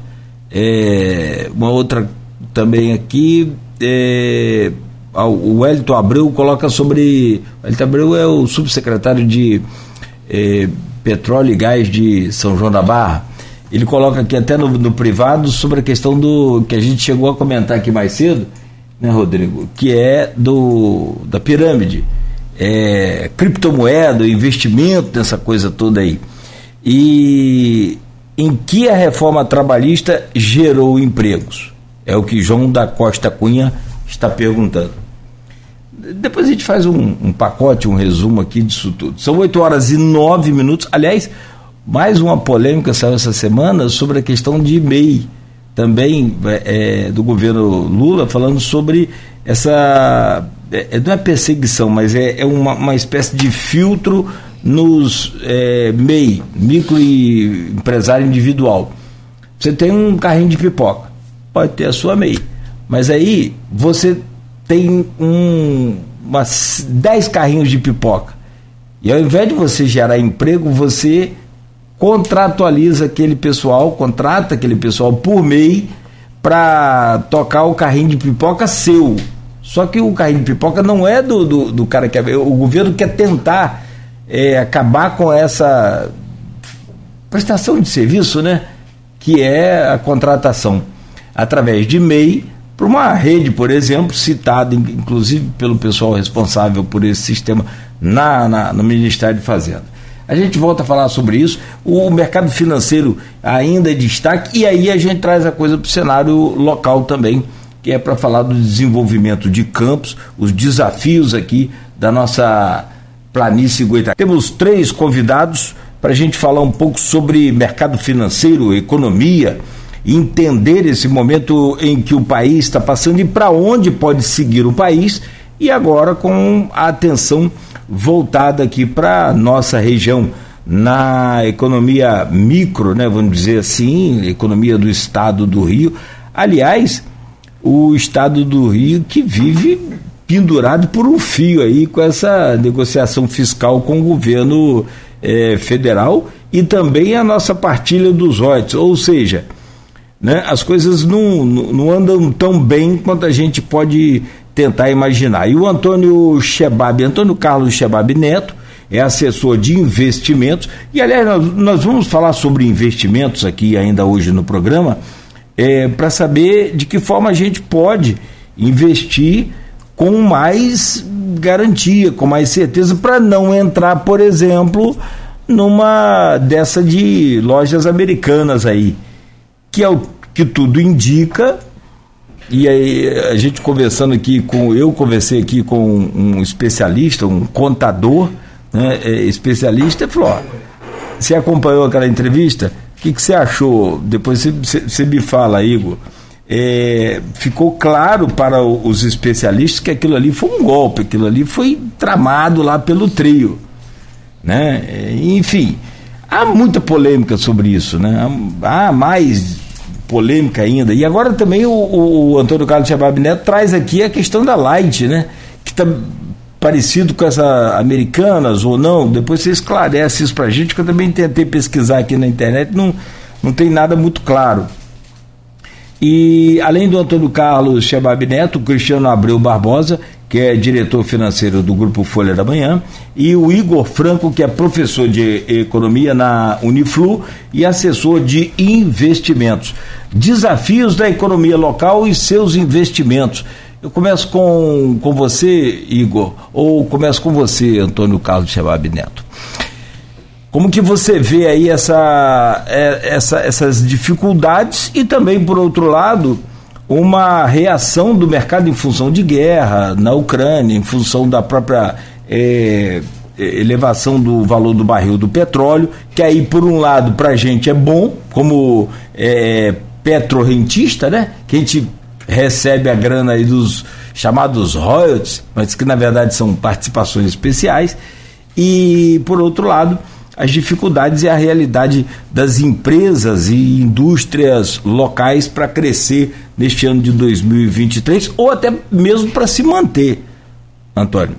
Eu acho que o, o, isso cabe para qualquer lugar do Brasil, na verdade. Né? A gente está no estado do Rio, que historicamente tem mais dificuldade, mas em qualquer que seja o cenário, a gente tem que ver a, o custo que o investidor ele tem para expandir sua empresa, para pegar um crédito e aumentar um galpão, para comprar um caminhão financiado para transportar mais. Então, num cenário de juros mais alto que a gente está vivendo agora, né, 13,75 a Selic, e com uma sinalização de uma manutenção nesse patamar por mais tempo do que a gente esperava, ou o mercado esperava até o final do ano passado, é, é normal de que todo mundo fique um pouco mais cauteloso né, ao fazer um investimento, ao tomar um crédito, a fazer uma expansão. A gente vê a nível mundo, inclusive, empresas no mundo todo é, demitindo parte do seu, do seu quadro de colaboradores, é, por conta, inclusive, de, uma, de um juro mais alto que dificulta tudo. O custo da empresa, o custo de crédito, o custo como um todo aumenta. Então, essa cautela ela respinga a nível mundo e, e cai para a gente aqui também. Então, eu acho que de qualquer forma é necessário a gente também ter uma cautela em, em, nos próximos passos que a gente dá como, como empresário, como investidor também.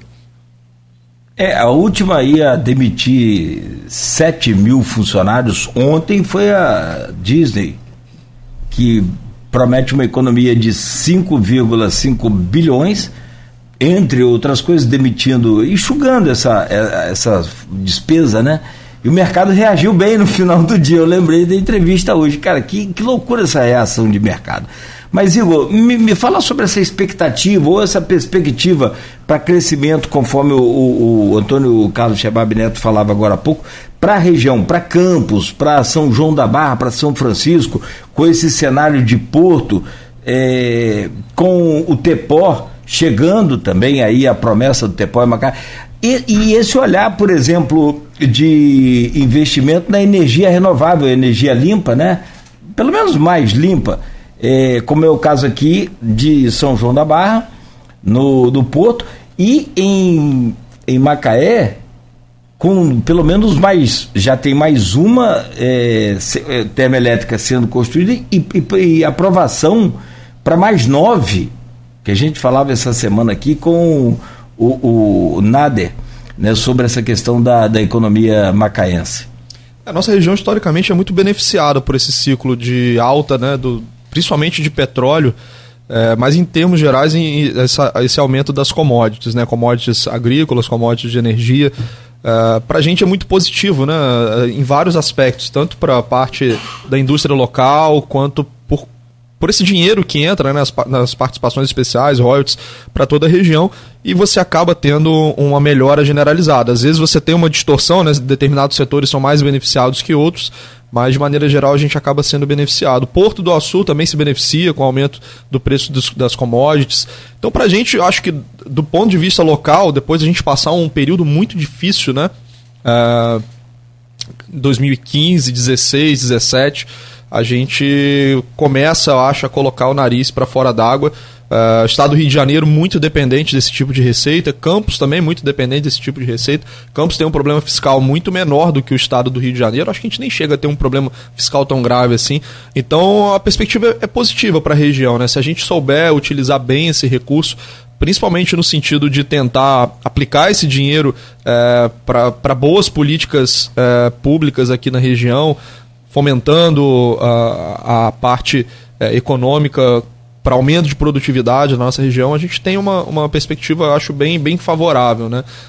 o ciclo econômico da, da, dessa região norte do estado ele é muito mais pronunciado que o ciclo econômico do Brasil. Então, quando o Brasil vai bem, a gente vai muito bem, quando o Brasil vai mal, a gente vai muito mal. O nosso desafio é tentar justamente atenuar esse, esse ciclo econômico tão intenso. Então, no período de bonança, se a gente for capaz de criar uma reserva, criar boas políticas públicas, quando a maré virar, a gente não vai sofrer tanto assim. É, vai ser natural uma desaceleração, mas se a gente executar bem a política pública, a gente consegue se proteger quando o cenário é, passar a ficar desfavorável. E é natural do setor de commodities, né? O setor de commodities ele vive de ciclos de altas, ciclos de baixas em determinados momentos, vão se alternando e a gente tem a novamente uma janela de oportunidade, desperdiçamos as outras, mas a gente tem uma nova janela de oportunidade para se preparar para eventualmente um ciclo de baixa trazer menos sofrimento econômico para a gente. E a região tem oportunidade, a gente viu, o Porto anunciou inaugurou, você falou que a manchete Sim, no o terminal portuário aumentou bom, isso. Quadriplicou a capacidade uhum. dele de armazenamento, dobrou a área alfandegada.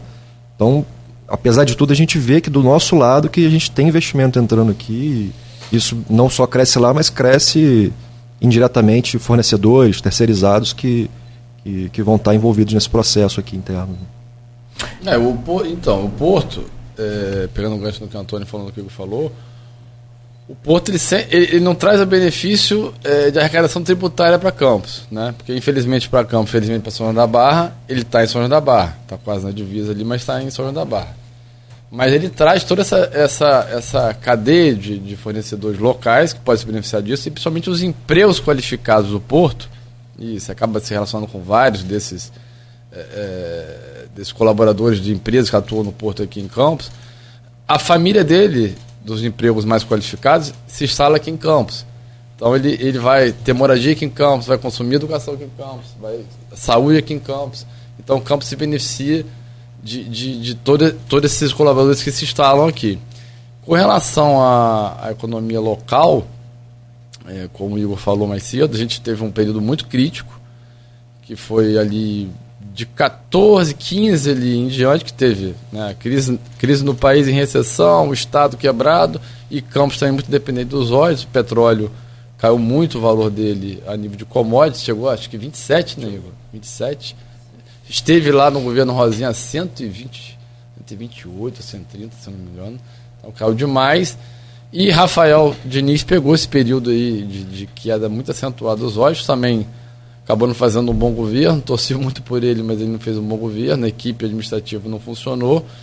E acho que o pior momento de Campos foi exatamente esse. Então, o Campos já saiu desse momento há, há bastante tempo.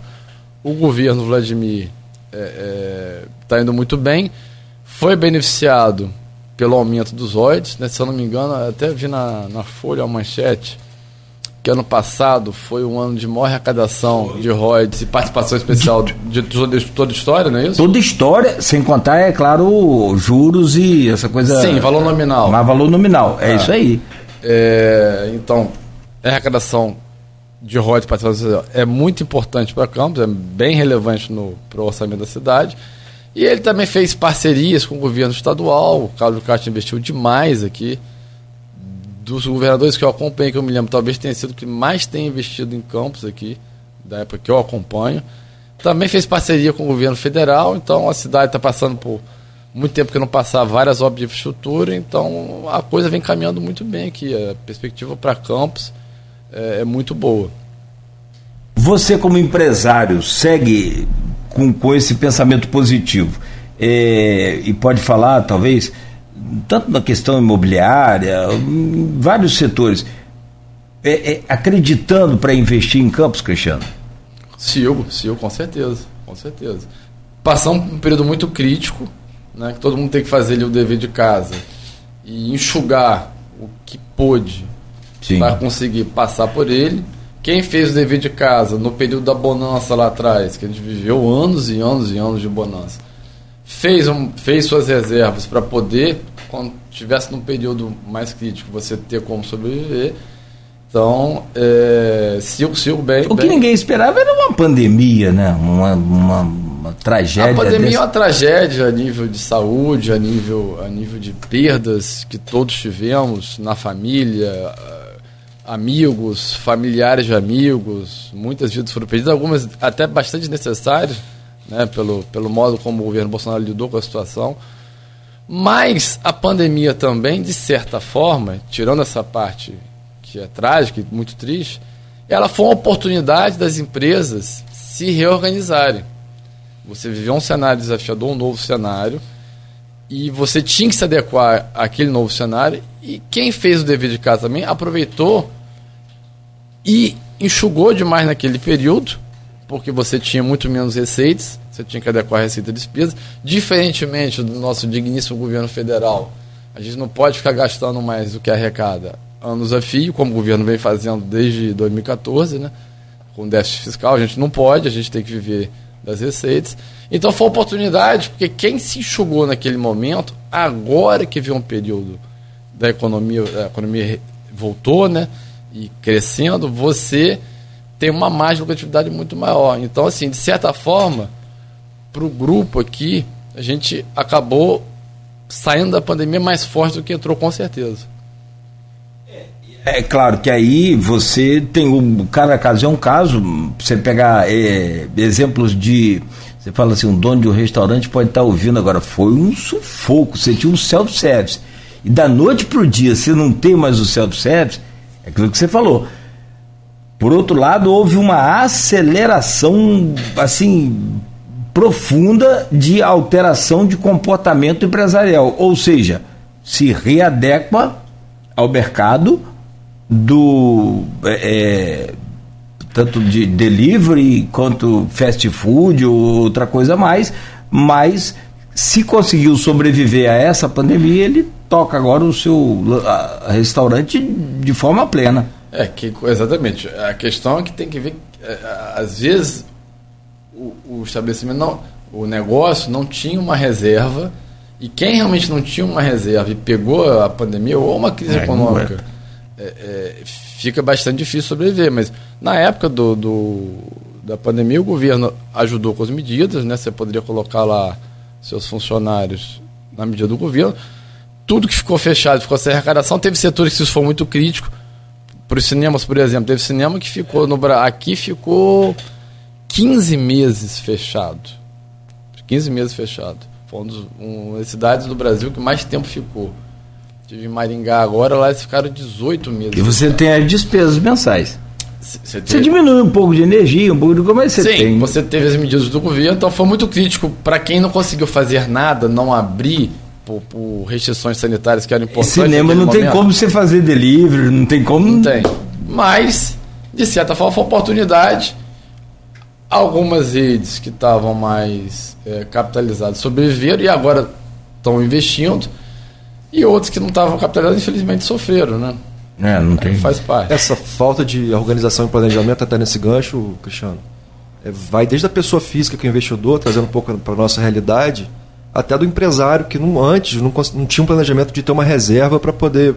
Ninguém esperava um aumento desse, mas acho que a partir dessa da Covid, da pandemia, as pessoas estão mais. Está é, tá mais claro que é necessário você manter uma reserva, criar uma reserva para que em algum momento de demissão na pessoa física ou de uma recessão ou de um período muito ruim, você consiga pelo menos sobreviver alguns meses ali para que pelo menos o negócio caminhe ou você tem que se readequar para vender no delivery, por exemplo, como o Claudio falou, que se você fechou, você não tem capital nem para poder se readequar, não tem o que fazer. É, e aí vem o desafio de pegar um, um empréstimo com uma taxa Selic tão alta, de 13,75%, né? É, o governo ele liberou muito crédito justamente lastreado na Selic, quando a Selic era 2%. Né? É, os Finames, por exemplo, foram muito liberados nesse, nesse Pronamp. Pronamp, eu falei Finame, que verdade, Pronamp. Pronamp, na verdade, eu queria falar. É, for, eles foram liberados nessa base da Selic. Né? Mas como foi um fenômeno que atingiu todo mundo, assim, eu acho que uh, a gente consegue superar. Te deu sorte da tecnologia hoje possibilitar, né? Se fosse há 10 anos atrás, eu acho que a situação seria bem mais grave. É, mas isso que o Antônio falou, assim, a gente estava falando da pandemia, e novamente tentando trazer um pouco para a realidade agora do, do, investidor, pessoa física, pessoa jurídica, a importância que tem o gerenciamento de risco, né? Então, assim, a pandemia, pô, ninguém nunca imaginou que isso poderia acontecer. Óbvio porque a gente sabe que pode, né? Mas é, é algo muito improvável e você ter justamente o gerenciamento de risco no seu negócio, o gerenciamento de risco das suas finanças, você é, ter uma organização pessoal uh, entendendo que essas emergências elas podem surgir da onde a gente menos espera. Isso é muito importante, é, tanto na formação do patrimônio pessoal ao longo da vida, quanto na na própria manutenção do negócio ao longo do tempo. Né? Você ter uma empresa é, eficiente, capitalizada, tomando boas decisões ao longo do tempo, isso ajuda muito no, num momento é, crítico, né? que pode ser uma pandemia, pode ser eventualmente na pessoa física uma doença, alguma outra situação é, grave que possa cometer a, a, a sua trajetória e muito do nosso, da nossa atividade, olhando para essa área de investimentos, vem justamente disso, a gente conseguir mapear é, quais são os riscos, construir uma, uma, assim, uma abordagem que consiga neutralizar, consiga é, é, diminuir esses riscos, porque a gente não está livre de, de, de, ser acometido né, por uma emergência, por, por algo negativo, extremamente negativo, como foi a pandemia em nível global para a atividade econômica. Né? Foi, um, foi o que a gente chama no mercado de cisne negro. Né? É, isso é engraçado porque antes, até encontrar um cisne negro, achava que todos os cisnes eram brancos. Então, no mercado, quando acontece algo totalmente inesperado, a gente chama de cisne negro. Pô, nem sabia Nossa. que isso podia acontecer. Né? Então a pandemia vir, pô, atingir a gente. Assim, então esse foi um cisne negro. E assim como acontece na economia global, pode acontecer na vida pessoal de um investidor, de um empresário, e a gente tá, tem que estar tá preparado para isso.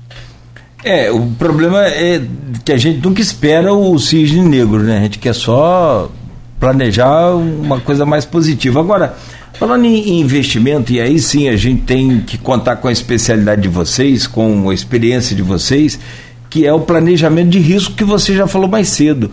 É, eu tenho muito medo dessas coisas fáceis. Eu tenho um medo terrível. Aqui em Campos, inclusive, teve uma casa assim é, eu até tinha um investimento, posso falar? Ah, aliás, vários campistas. Tinha, ah, 90%. 90%. Porque, poxa, você tem a poupança pagando meio por cento, de repente você tem uma casa que te paga 10%. Opa, é, calma aí, deixa eu. E, e, e, e eram pessoas maravilhosas, fantásticas inclusive, né, tragédia no final. Você está falando do Banco Morada. Do né? Banco Morada, é. é. O caso Banco Morada. O né? caso Banco, Banco Morada. Banco Cédula e tal, que era BMR ali, né? B, e justamente, BMR. E, assim, depois acabou vindo aquela tragédia. Mas se eu não me engano, eles eram mais comedidos. Acho que era 3% naquela época. Ah, eu falei assim. No, é, 10% no, foi a mágica da pirâmide do. Do, do, do Bitcoin. Do faraó, do faraó lá do suposto, Bitcoin. Suposto Bitcoin. Então, mas é isso que a gente quer entender. Porque eu, eu sinceramente é, como que é, é, a coisa é tão, tão bacana assim de investir que atrai tanta gente, como é o caso desse citado pelo Cristiano, o faraó do, dos bitcoins de Cabo Frio, que está preso e queria ser inclusive deputado. E eu, eu, eu acho que ele teve mais de 30 mil votos, tá? Não, se não fosse a questão do Estava eleito. Se o caso dele, estava eleito. Provavelmente. Você vai entender esse povo Teve brasileiro. carreata defendendo Sim. ele, solta ele. Não, mas aí eu também iria na carreata se eu tenho um milhão lá. Você Cara, tava lá no que eu tinha lá. Eu não, não, tadinho de mim. Mas o, o que, que é preciso, além de um profissional, claro, evidente, aí no caso vocês têm uma, a empresa especializada nisso, tem uma, uma, uma, uma luz é, importante sobre essa questão do investimento é, é para dar essa garantia e, e, saber dos riscos também. Porque hoje você vai buscar o mercado normal, comum, você tem, claro que os riscos, mas você tem uma margem maior de rendimento. E aí, eu não vou incluir americanas na, na, nas pirâmides, porque senão pode embolar a cabeça das pessoas e a gente não, acabar entendendo o que, que é a pirâmide e o que, que é essa, esse caso americano. Vamos por partes, então. Não como aquela mulher da, da farinha oque lá, não, mas vamos, vamos por partes aqui. Se eu começar com o Igor, depois eu, eu volto ao, ao, Antônio Carlos Chebab Neto acho que quando a gente pensa em investimento, mesmo uma pessoa que não é da área, assim, a gente tem que ter uma razoabilidade, né? Então, se você olha que no mercado tradicional você ouve coisas na casa de, vamos lá, meio por cento, 1%, 0,8%, você é confrontado com algo 10% garantido, lógico que você tem que ligar o alerta. Então, assim, é, eu tenho uma certa dificuldade em, em, entender que quem se depara com uma, com uma oferta como essa não percebe que tem algo estranho, né? Investimento, o retorno, ele está sempre ligado ao risco. Não só investimento, atividade empresarial também. Atividade empresarial, se você tem mais risco, provavelmente você tem uma margem maior, um potencial maior de receita no seu negócio. Então o investidor ele tem que saber que não há nenhum tipo de investimento que traga alto retorno sem que ele esteja necessariamente incorrendo em altos riscos. Né? Então acho que esse é o primeiro ponto fundamental. É, o segundo ponto fundamental é que a atividade de, de investimentos ela é extremamente regulamentada no Brasil. Então, assim, tem poucas coisas que a gente faz no Brasil que são referência no mundo. É, e sem dúvida o mercado brasileiro, a regulamentação dele, ela é muito rígida. Então, uma empresa para operar, ela precisa ser licenciada eventualmente pela CVM, pelo Banco Central. Os profissionais eles têm que ser certificados e esses processos de certificação eles são ou conduzidos ou supervisionados por entidades legais, como propriamente o Banco Central, CVM, Ambima, que é a entidade que reúne as instituições de investimento. Então, o investidor, toda vez que ele se deparar com algum tipo de oferta, ele tem que procurar isso. Bom, isso é razoável, parece é, é, algo realmente é, verossímil? Esse é o primeiro ponto. Segundo ponto, se a empresa é licenciada, os profissionais são especialistas, porque sinceramente é cada um que você vê, às vezes, uma propaganda no Instagram, no YouTube, que você bate o olho na pessoa, você vê, bom, essa pessoa tem cara, jeito, discurso de estelionatário. Claro que é estelionatário, né? Todos os indícios estão dando isso. É, é, muito provável que você está, está, está, se colocando numa situação aí de, de altíssimo risco do seu patrimônio. Então esses são os dois pontos fundamentais, né?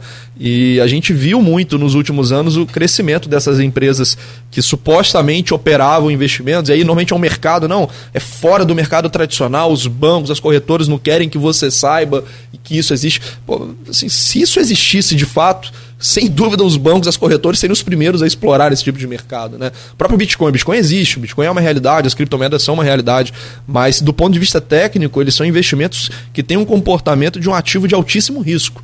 Né?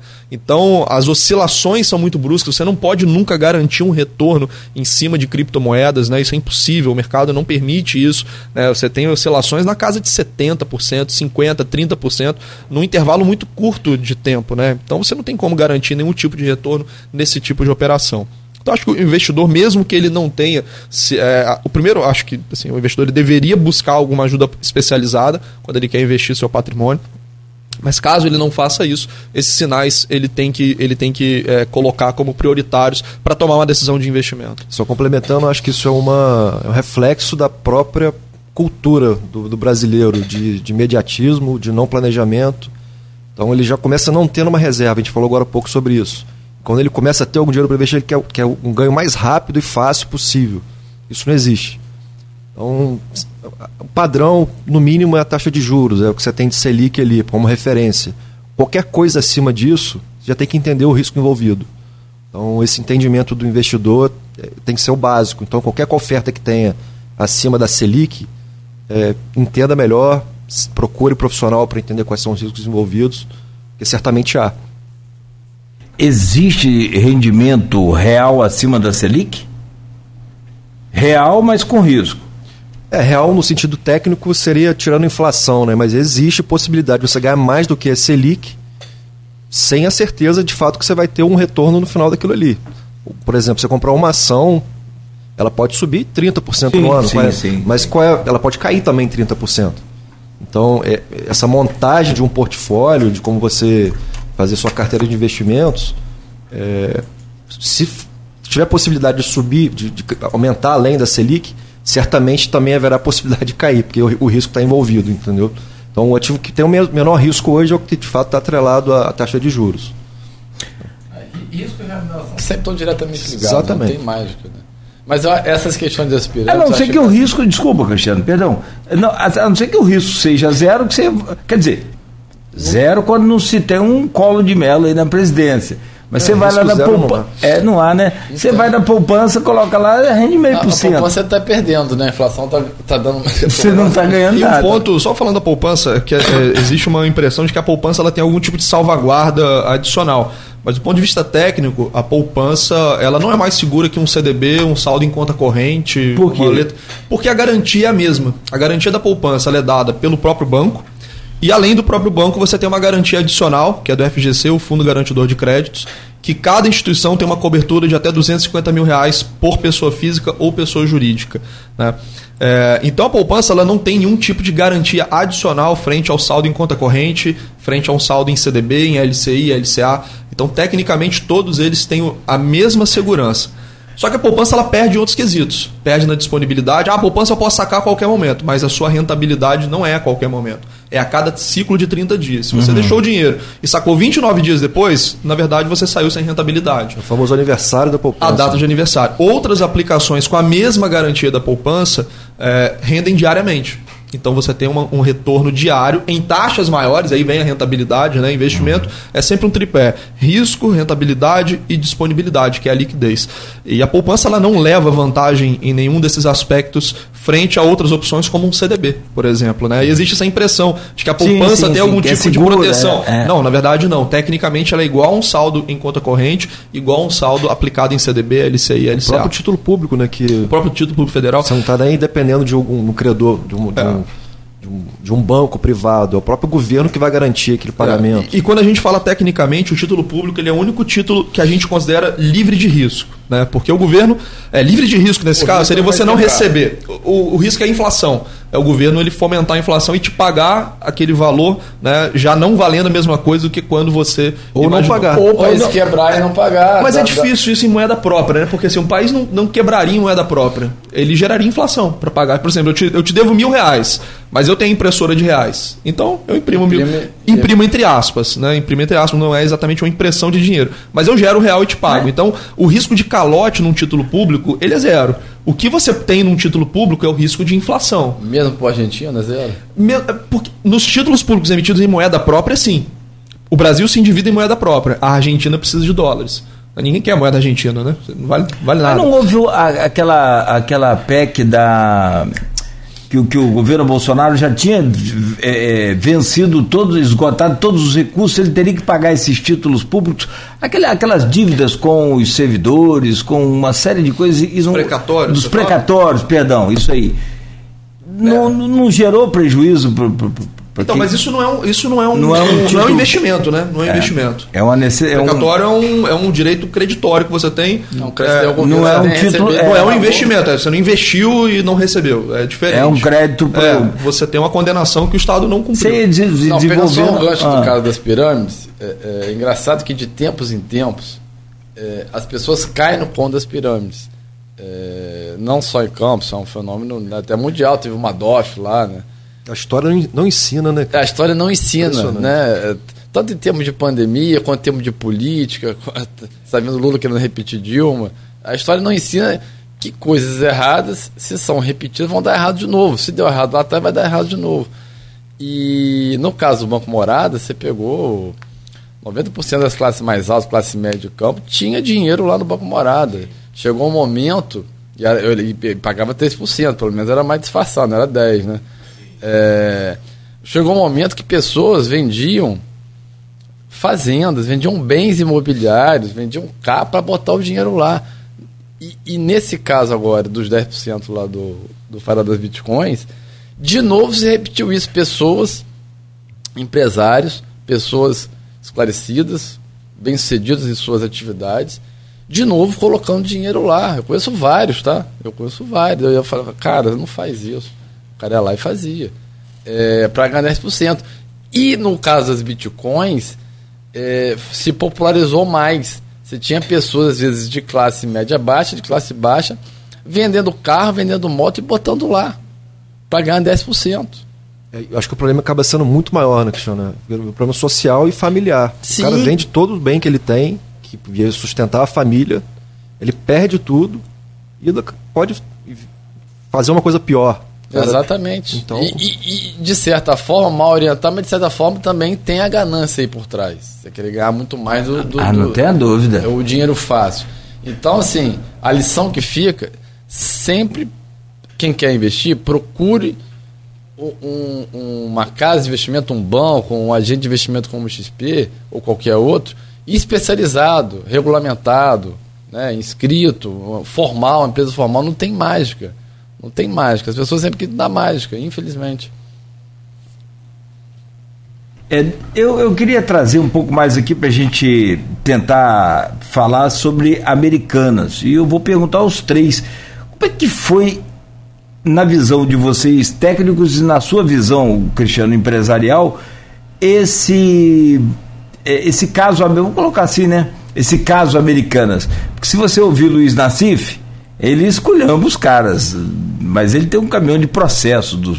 Luiz Nassif é um dos jornalistas mais especializados aí, pelo menos na década de 90, ele que fez muito sucesso em colunas é, de economia, pautava o mercado lá com suas matérias.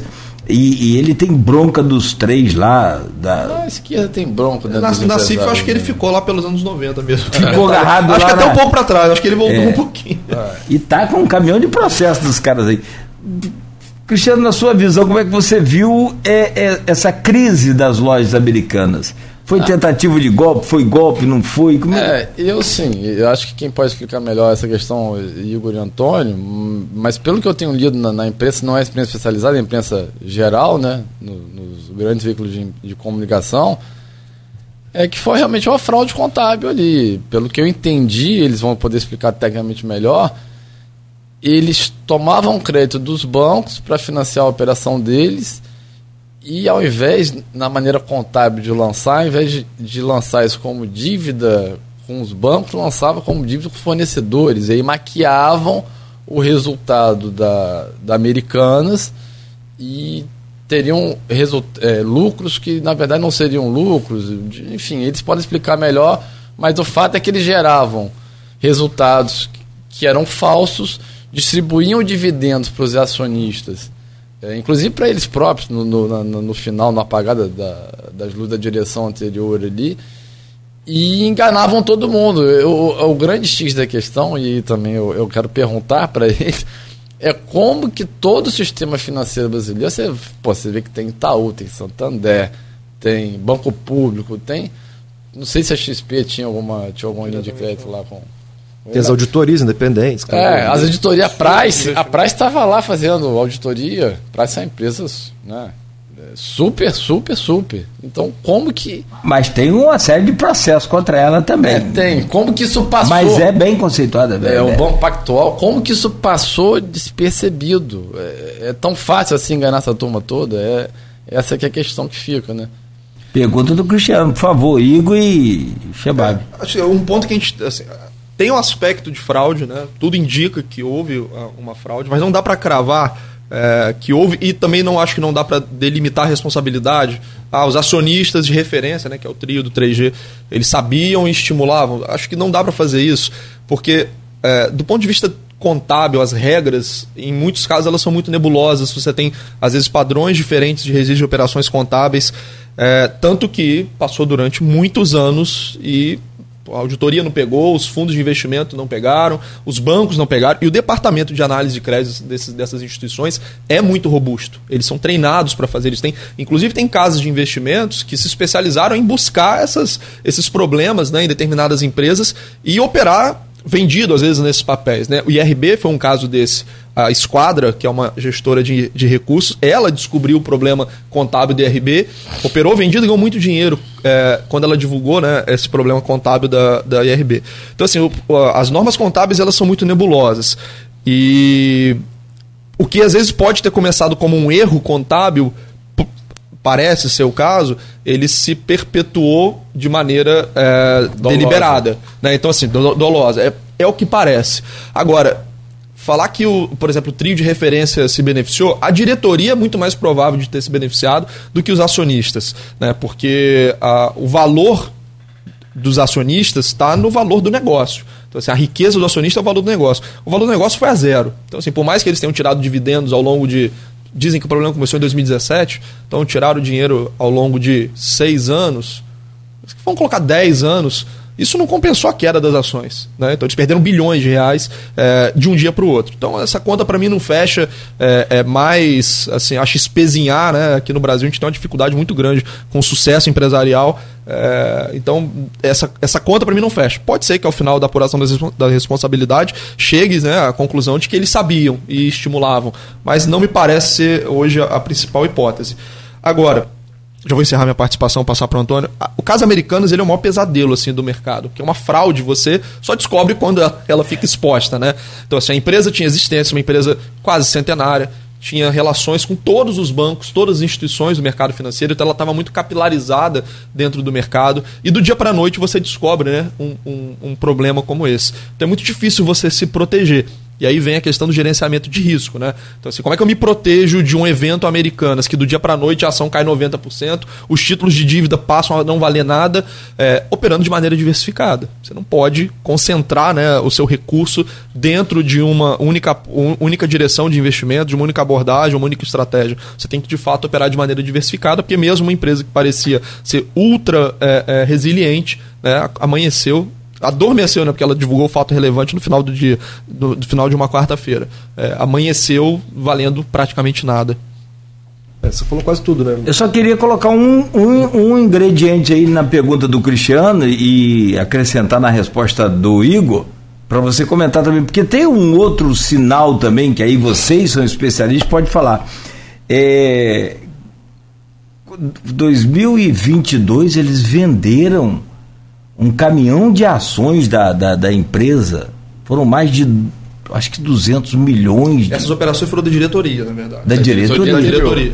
E aí, mas isso não é, Não, isso é um indício. não é um indício de que tem Isso é indício da diretoria, que não era composta, por exemplo, pelo trio de referência. Por isso que eu falei que a responsabilidade não é composta... dos acionistas é. Então, é, é- isso é um, isso é um o presidente problema. do conselho não era o, o, o- o Lehmann? Então, existe um problema tratado na, na, na área de finanças, que é o problema do agente principal, agente e principal, ou problema de agência, que é quando o administrador ele atua contra os interesses do acionista. Então, o diretor financeiro de uma empresa, o interesse dele é diferente do interesse do acionista, do dono. O interesse do diretor financeiro é um interesse de curto prazo, o interesse do acionista é um interesse de longo prazo. Então você tem vários casos documentados ao longo da história de que a diretoria, embora fosse, embora ela seja submetida aos acionistas, aos conselheiros, ela atua contra os interesses deles porque atua para favorecer os seus próprios interesses, tá? Então, é, isso é fartamente documentado, existem vários casos, isso ocorre em, em níveis muito menores, né? O gerente, às vezes, de uma padaria, ele tem interesse conflitante com o dono da padaria. Às vezes ele é remunerado pelas vendas, mas as vendas que ele executa são vendas, às vezes, de baixa qualidade, de curto prazo, está sacrificando a qualidade do negócio para vender mais. Então tem uma série de, de questões que a gente é, é, tem documentado né, desse, pro- desse problema de agência que a gente fala, é o nome técnico desse tipo de Mas ocorrência. a, a- a divisão desse montante aí foi muito maior pros, Os diretores. pros, di- pros Os diretores. se beneficiaram muito mais. A destruição de riqueza dos acionistas foi na casa dos bilhões de reais. Os diretores ganharam milhões de reais. E aí, no caso, o, o- o trio fazia parte da direção. Não, eles eram eles eram Conselheiras. acionistas. É, mas eles não. O conselheiro ele não é, ele não tá, não tá no dia a dia da empresa, não é o executivo da empresa. A reunião de conselho às vezes acontece com frequência além de um mês. né? Ele não está no dia a dia da companhia, ele não é remunerado exatamente da mesma forma que um diretor financeiro. É, e a companhia, como aberta, né, ela tem obrigações perante a CVM perante o mercado. Ela, então, os diretores, as auditorias respondem criminalmente, inclusive, por dados é, inconsistentes, né, que, o que indica que está tá acontecendo. A própria CVM abriu essa semana um processo de investigação contra a KPMG e a PricewaterhouseCoopers, que são as principais auditorias que, que cobriam a- a- a- os balanços, a cont- a contabilidade das empresas. E, e- e o próprio investidor pessoa física também né, iniciou um monte de processo coletivo eh, desses investidores porque eles consideravam que essa informação contábil era real e agora está sendo investigado que não é. Então quem tinha posições tem investidores pessoa física que estão entrando com processos coletivos para tentar reaver isso de alguma forma. Mas é um processo demorado, longo e tem muita água para rolar ainda aí. É, só lembrando, né, a Americanas é uma empresa de. São mais de 1.700 lojas, 900 cidades no Brasil. Em Campos, se não me engano, tem três ou quatro lojas. É, Seis lojas. Seis. Seis. Tem uma em São João da Barra Quatro também? Não, em Campos são seis. Quatro full, que é. Tem a Express, que é um pouco E menor. tem duas né? Express. É. Tem, tem, tem. Desculpa interromper. É, mas tem Shop Boulevard, Shop 28, v- é, Voluntários da Pátria e 13 de Maio aqui no centro. São as quatro full de maior tamanho. E tem a Express no Central Plaza Guarulhos, que é onde era a Praça Salvador ali, né? Onde é a Praça Salvador, Praça Quatro Jornadas. Ali, né? é, em frente à Praça Quadro Jornal. É, É, o estacionamento da Santa Casa. Exato. E tem uma no Guarulhos Plaza Shop. Express, são seis. Hortifruti é acrescentando- da Americanas. Né? O Hortifruti é da Americana. Fora o Hortifruti que É, uma outros. E acrescentando, eles têm 46 mil funcionários. Os diretos, é, fora os direto. indiretos que estão atrelados aos Marketplace fornecedores, também. o marketplace. Então, assim, é um negócio realmente grande e acaba afetando muita gente, né? Um problema É, desse. Teve uma transportadora de Minas, o camarada tinha uns carrinhos, fazia ali os transportes dele ali regionais, foi contratado pela Americanas, investiu, estourou, Americanas quebrou e ele foi junto. O pessoal teve um, inclusive, dos sócios que infartou e, enfim. Não, é um caso. possi- Ah. Não, é só um caso que precisa, assim, ele, ele provavelmente é o, é o maior caso. Como eu falei, aparentemente é uma fraude, então parece ser o maior caso de fraude da, da história do mercado de capitais do Brasil.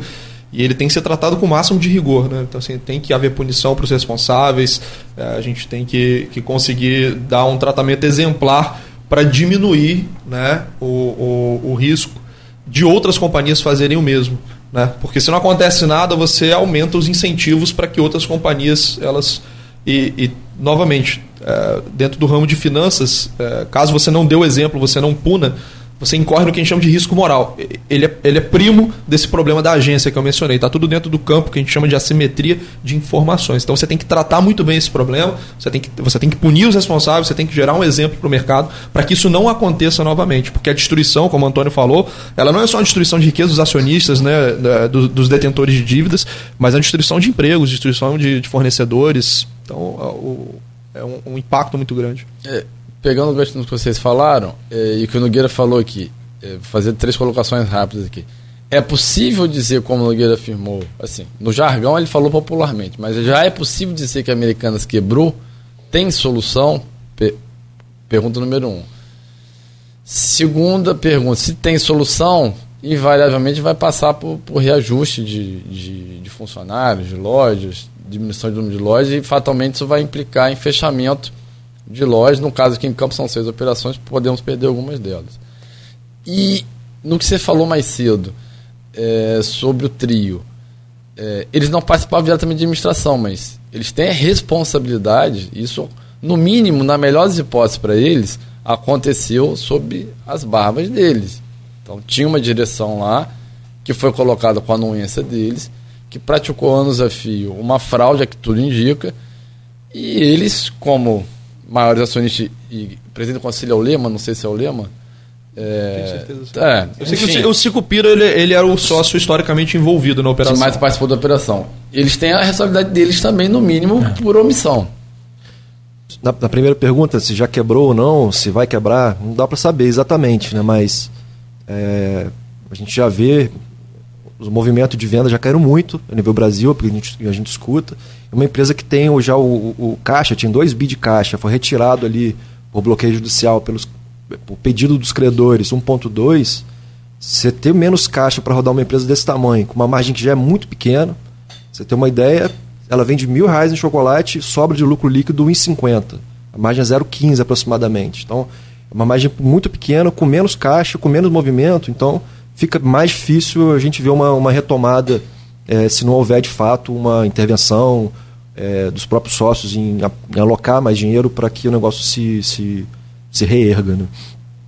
É, é difícil essa decisão dos sócios, né? porque ah, o setor de varejo já é um setor que vem complicado, principalmente de meados de 2021 para cá. Né? O varejo, é, principalmente online, né? cresceu muito durante a pandemia, muito, muito absurdamente. As ações é, tiveram assim, uma valorização é, absurda. É, e a partir de, de meados de 2021, o setor entrou no ocaso. Assim, foi realmente ladeira abaixo. Não, não apenas americanas, todo o setor de varejo sofreu. Magalu, é, a gente Via. viu agora, é, Via, Varejo, a, a, a Marisa agora a Marisa anunciou. É, Marisa é muito menor que eles, né, mas também sofreu bastante o setor de varejo. O e... setor de varejo, historicamente, é um setor bem complicado. É, né? é um setor complicado. Inteiro. E então a decisão dos sócios até de injetar capital é, é difícil. Então a perspectiva para americanas é bem, é bem nebulosa nesse sentido. Uh, quanto à questão dos sócios, tem que se apurar responsabilidades, né? Como eu falei, uh, não necessariamente o acionista ele tem ciência de tudo que se passa dentro da empresa, ainda mais numa estrutura em que a base acionária é pulverizada, em que você tem um papel ali de supervisão, uh, você tem a CVM ela tem as suas instâncias de, de, de, de apoio, né, que a gente chama de gatekeepers. A CVM ela não tem, e nem tem braço para isso, ela não tem como ficar fiscalizando todas as empresas de capital aberto do Brasil. Isso é impossível nenhum órgão do mundo faz isso. Né? Então, ah, tem, não tem responsabilidade da CVM nesse caso. A CVM ela não, não é responsável por auditar balanço. Então, você tem um sistema de confiança que foi extremamente abalado. Então, novamente, tem que se apurar responsabilidades. Se essa responsabilidade chegar aos sócios de referência, eles têm que ser punidos, exemplarmente. Tá? Mas eu só acho que a gente tem que tomar muito cuidado, um pouco do espírito do tempo, né? Essa questão eleitoral, acho que trouxe um pouco disso. É, logo quando surgiu a, a, o caso das, das americanas, é, a, a, primeira, a primeira acusação contra quanto ao grupo 3G foi muito pelo aspecto político. Né? Muito pelo aspecto político. Então, acho que tem que tomar um, um certo cuidado é, com isso, porque é um, é um, caso muito sério e não dá para fazer diretamente esse link de que eles tinham, sabiam, tinham culpa e eles precisam ser punidos. Ah, Essas responsabilidades têm que ser apuradas. Nessa, nessa, nessa polaridade aí criada no Brasil nos últimos anos, muito maior do que anos anteriores, que sempre existiu como o Cristiano falou aqui, aquelas bizarras conspirações, né? Aquela coisa maluca. E aí vem o pessoal já falando até de que eles escolheram o Tribunal do Rio, porque o, o, o advogado que está na intervenção da, da, diretoria da Americana é parente do, do desembargador, parente. Começa aquelas teorias conspiratórias malucas. Mas aqui, são nove e nove. Se eu não fechar o programa agora, daqui a pouco eu começo a receber mensagem da, do, do diretor. que hoje não vai ser mensagem, vai ser no tete a tete. Eu quero só encerrar aqui, gente.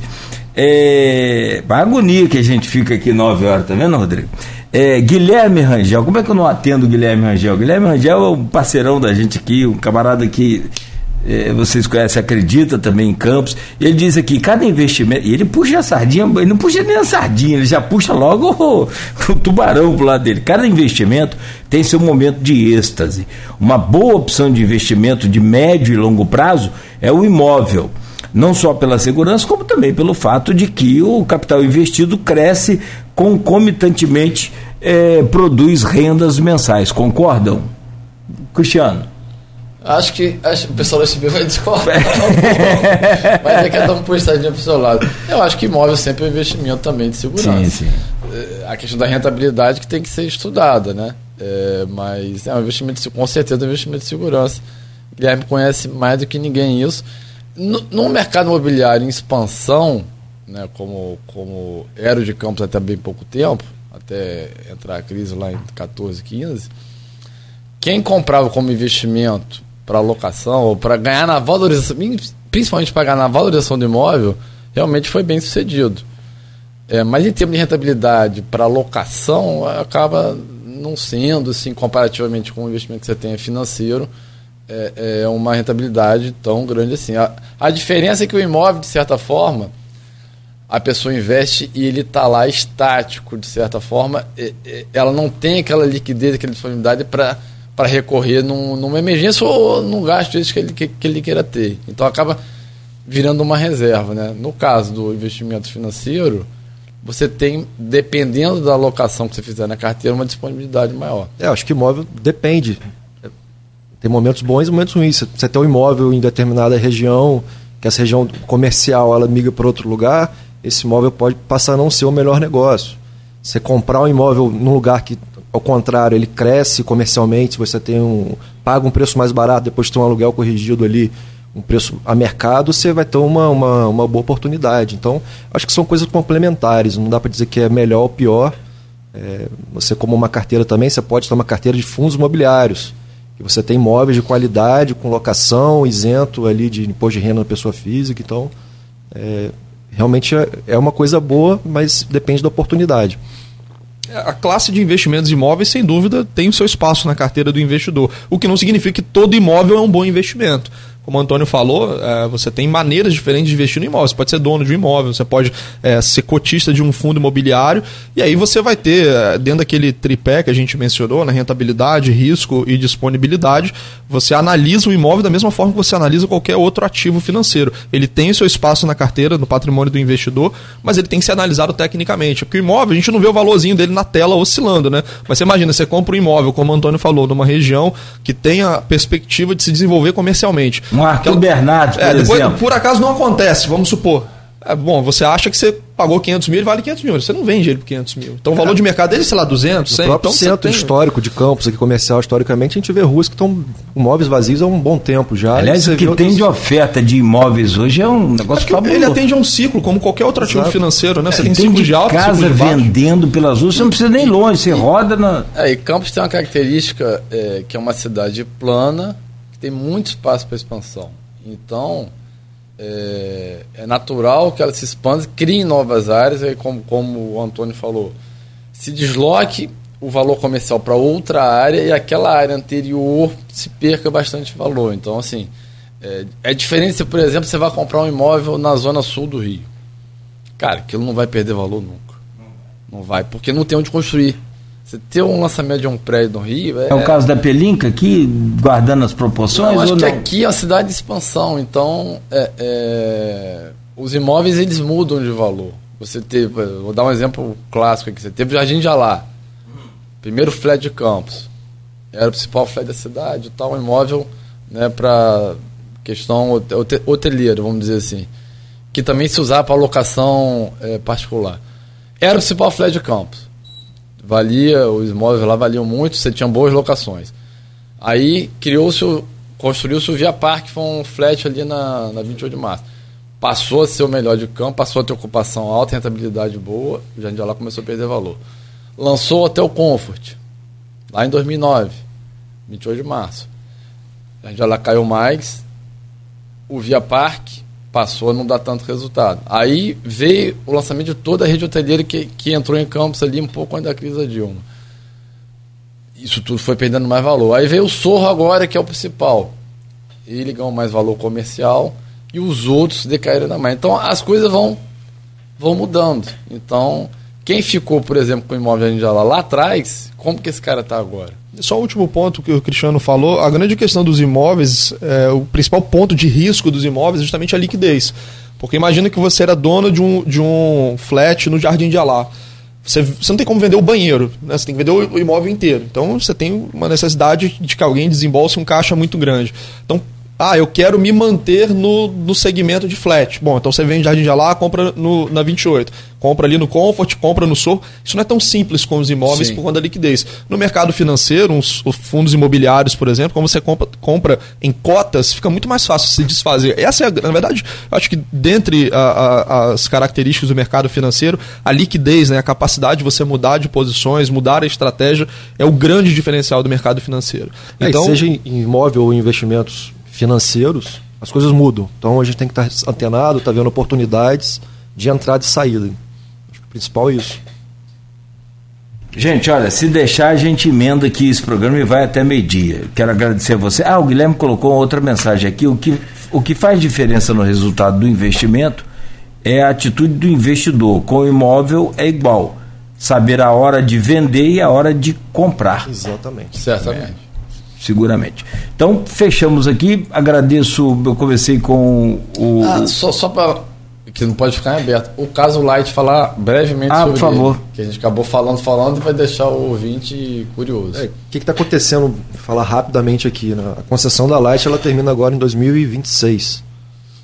E uma das dos critérios da ANEL para poder renovar essa concessão é, é a, a, qualidade e performance do, do que ela entrega, né? ou seja, pouca perda. Então, o limite de perda que a ANEL, se eu não me engano, exige, acho que é 17%. E, e a Light está tá com uma perda de 27%, se eu não me engano, também.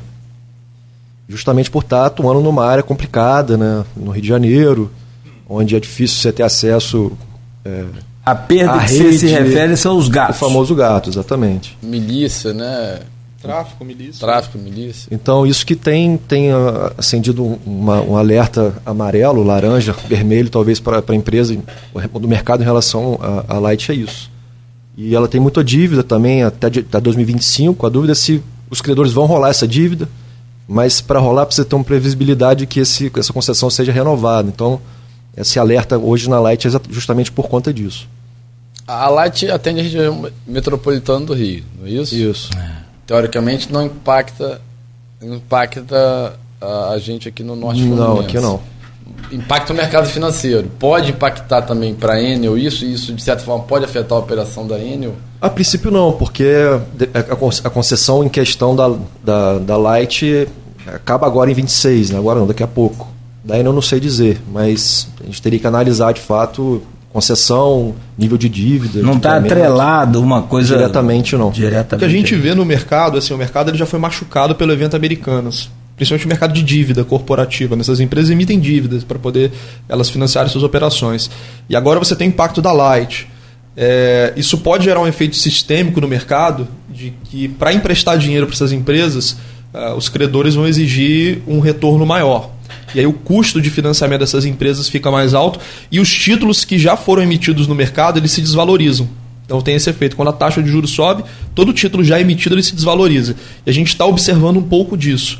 Né? Então, por exemplo, fundos é, de renda fixa que operem é, dívida corporativa, que normalmente são debentures, eles têm sofrido um pouco nesses últimos dois meses por conta da desvalorização desses títulos e de um efeito sistêmico que começa a aparecer. Então, de forma sistêmica, o que a gente monitora é isso. Se existe uma possibilidade das taxas de financiamento dessas empresas subirem. É. Ah, não. E aí vem mais pergunta. E por que, que o Nubank comprou um monte de, de, de ação da Americanas? Não, não foi ação. Não foi ação. Ah, não foi ação. Não. Foram dívidas corporativas. De, é, são essas dívidas corporativas. Fundo de renda fixa alocam em título público, bancário, CDBs e também emissões privadas, que são a debênture, por exemplo, da Americanas, a debênture da Light. Então, uma parcela pequena desses fundos, às vezes, tem uma... Mas tem uns abutres que compram esse... Mas são fundos diferentes. São fundos, são fundos diferentes. diferentes. E a Americanas ela era considerada um título de excelente qualidade de crédito. Né? Então, os, e, assim, normalmente você tem os fundos esses abutres, né? A gente chama ele no mercado mais de fundos high yield, que são títulos mais especulativos, que a empresa não tem tanta força assim, e aí pode ter uma inadimplência, você espera um retorno maior. E você tem os títulos de high grade, que são as empresas hum. muito bem avaliadas. Elas pagam menos porque elas são mais sólidas, né? E esse mercado foi o mercado que foi afetado. Isso não é tão comum, embora aconteça de vez em quando, né? O que o investidor precisa saber é que assim, nenhum, nenhum tipo de investimento está absolutamente livre de risco. E aí mais um motivo para que ele busque né, uma atuação, é, assim, uma, uma assessoria especializada para conseguir alocar os seus recursos. O que o Nubank Reserva Imediata, é o nome do fundo, fez foi talvez exacerbar a exposição à dívida corporativa da Americanas. Ele se vendia como um fundo de liquidez rápida, mas o tamanho da posição dessa debênture da Americana era muito grande dentro do fundo. Então, quando ela foi marcada, né, um valor mais justo depois, da, depois do problema da Americanas, isso machucou a, a avaliação do valor patrimonial do fundo. Essa aula de investimentos estará disponibilizada aí nas nossas redes, não só agora ao vivo, mas daqui a pouco para reprise também como em podcast. Né? depois a gente cobra aí os royalties. Olha, já deixa em aberto o convite para Guilherme mas já voltar aqui para falar sobre imóveis também. Tá? Guilherme, então. Combina com ele aí. Próxima semana é com você. Então tá combinado. Cristiano, obrigado, bom dia, um grande abraço. E até a próxima. Quando é que é o próximo Ironman aí que você vai? Próximo Ironman Você abril. tá machucado também, né? Eu tá... vim, é, caí de bicicleta, quebrei algumas costelas, perfurei sim, o pulmão, sim. mas já, já, tô, já tô normal. Chegou a perfurar o pulmão? Perfurou Eita! Tá vendo? Para alto retorno você tem seu risco também. É. é esporte. Mas para esse ano tem. Tem lá em abril, lá em Florianópolis. Florianópolis. Aquele lá é meio Ironman? Aquele que. É, vai ser meio, é. Show. Muito bom. Meu caro Igor, obrigado, bom dia e sucesso para você sempre. E a dica que fica do programa aqui, né, depois de tudo que a gente falou, é não correr risco com seu dinheiro. É, o, ou correr o risco, correr o risco de forma é, entendendo né? com quem e de acordo com o é. seu perfil, né? A gente só para encerrar já falei muito hoje. Agradecer mais uma vez, Cláudio Aliás, Cristiano. hoje você está bem diferente do, do, do, do você está tá o Igor do grupo. É, né? Tô falante demais hoje. Tô, tô, tô mais, tô mais é, é falante. Mas assim a gente, to, toda profissão tem uma pergunta, né? Você fala, ah, sou policial. Pô, você já tirou em alguém? Ah, sou, sei lá, sou juiz, já passou tal caso, sou médico, já, já. Enfim, a nossa, a nossa profissão é a seguinte: qual que é o melhor investimento? Não existe melhor investimento. Existe um investimento que é compatível com o seu perfil, com seus objetivos, a sua capacidade, disposição de correr riscos. Por isso que é tão importante você ter uma assessoria especializada, né? Você buscar eh, ou informação ou alguém que conheça para você montar sua carteira. Não tem o um investimento perfeito, tem aquele que é perfeito para você naquele momento que vai atender os seus objetivos. Mas é isso, Cláudio, obrigado.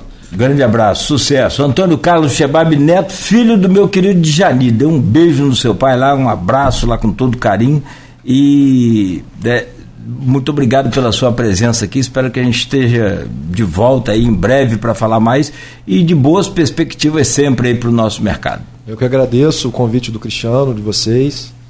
É sempre que for necessário, quiser a nossa presença aqui para esclarecer de forma clara e objetiva para o para pessoa física aí entender como investir melhor. E cuidado com os 1%, mais de 1% ao mês. Tome cuidado, crie o um alerta aí, porque não tem nada de graça não. Tá certo então. Conversamos aqui com o Antônio Carlos Chebab Neto, assessor de investimentos, o Cristiano Abreu Barbosa, diretor financeiro do Grupo Folha da Manhã, e com o Igor Franco, que é professor de economia e assessor de investimentos também. Então, amanhã de volta às sete da manhã com o Rodrigo Gonçalves, que hoje esteve conosco aqui, mas ficou ali só tomando. Ah, ele não, não, não falou que não toma café. Você precisa providenciar suco para ele. e o nosso querido Beto aqui também. E você que nos acompanhou, participou aqui pelas redes sociais e pelo rádio, muito obrigado. Continue ligado aqui na Folha FM. O programa volta amanhã.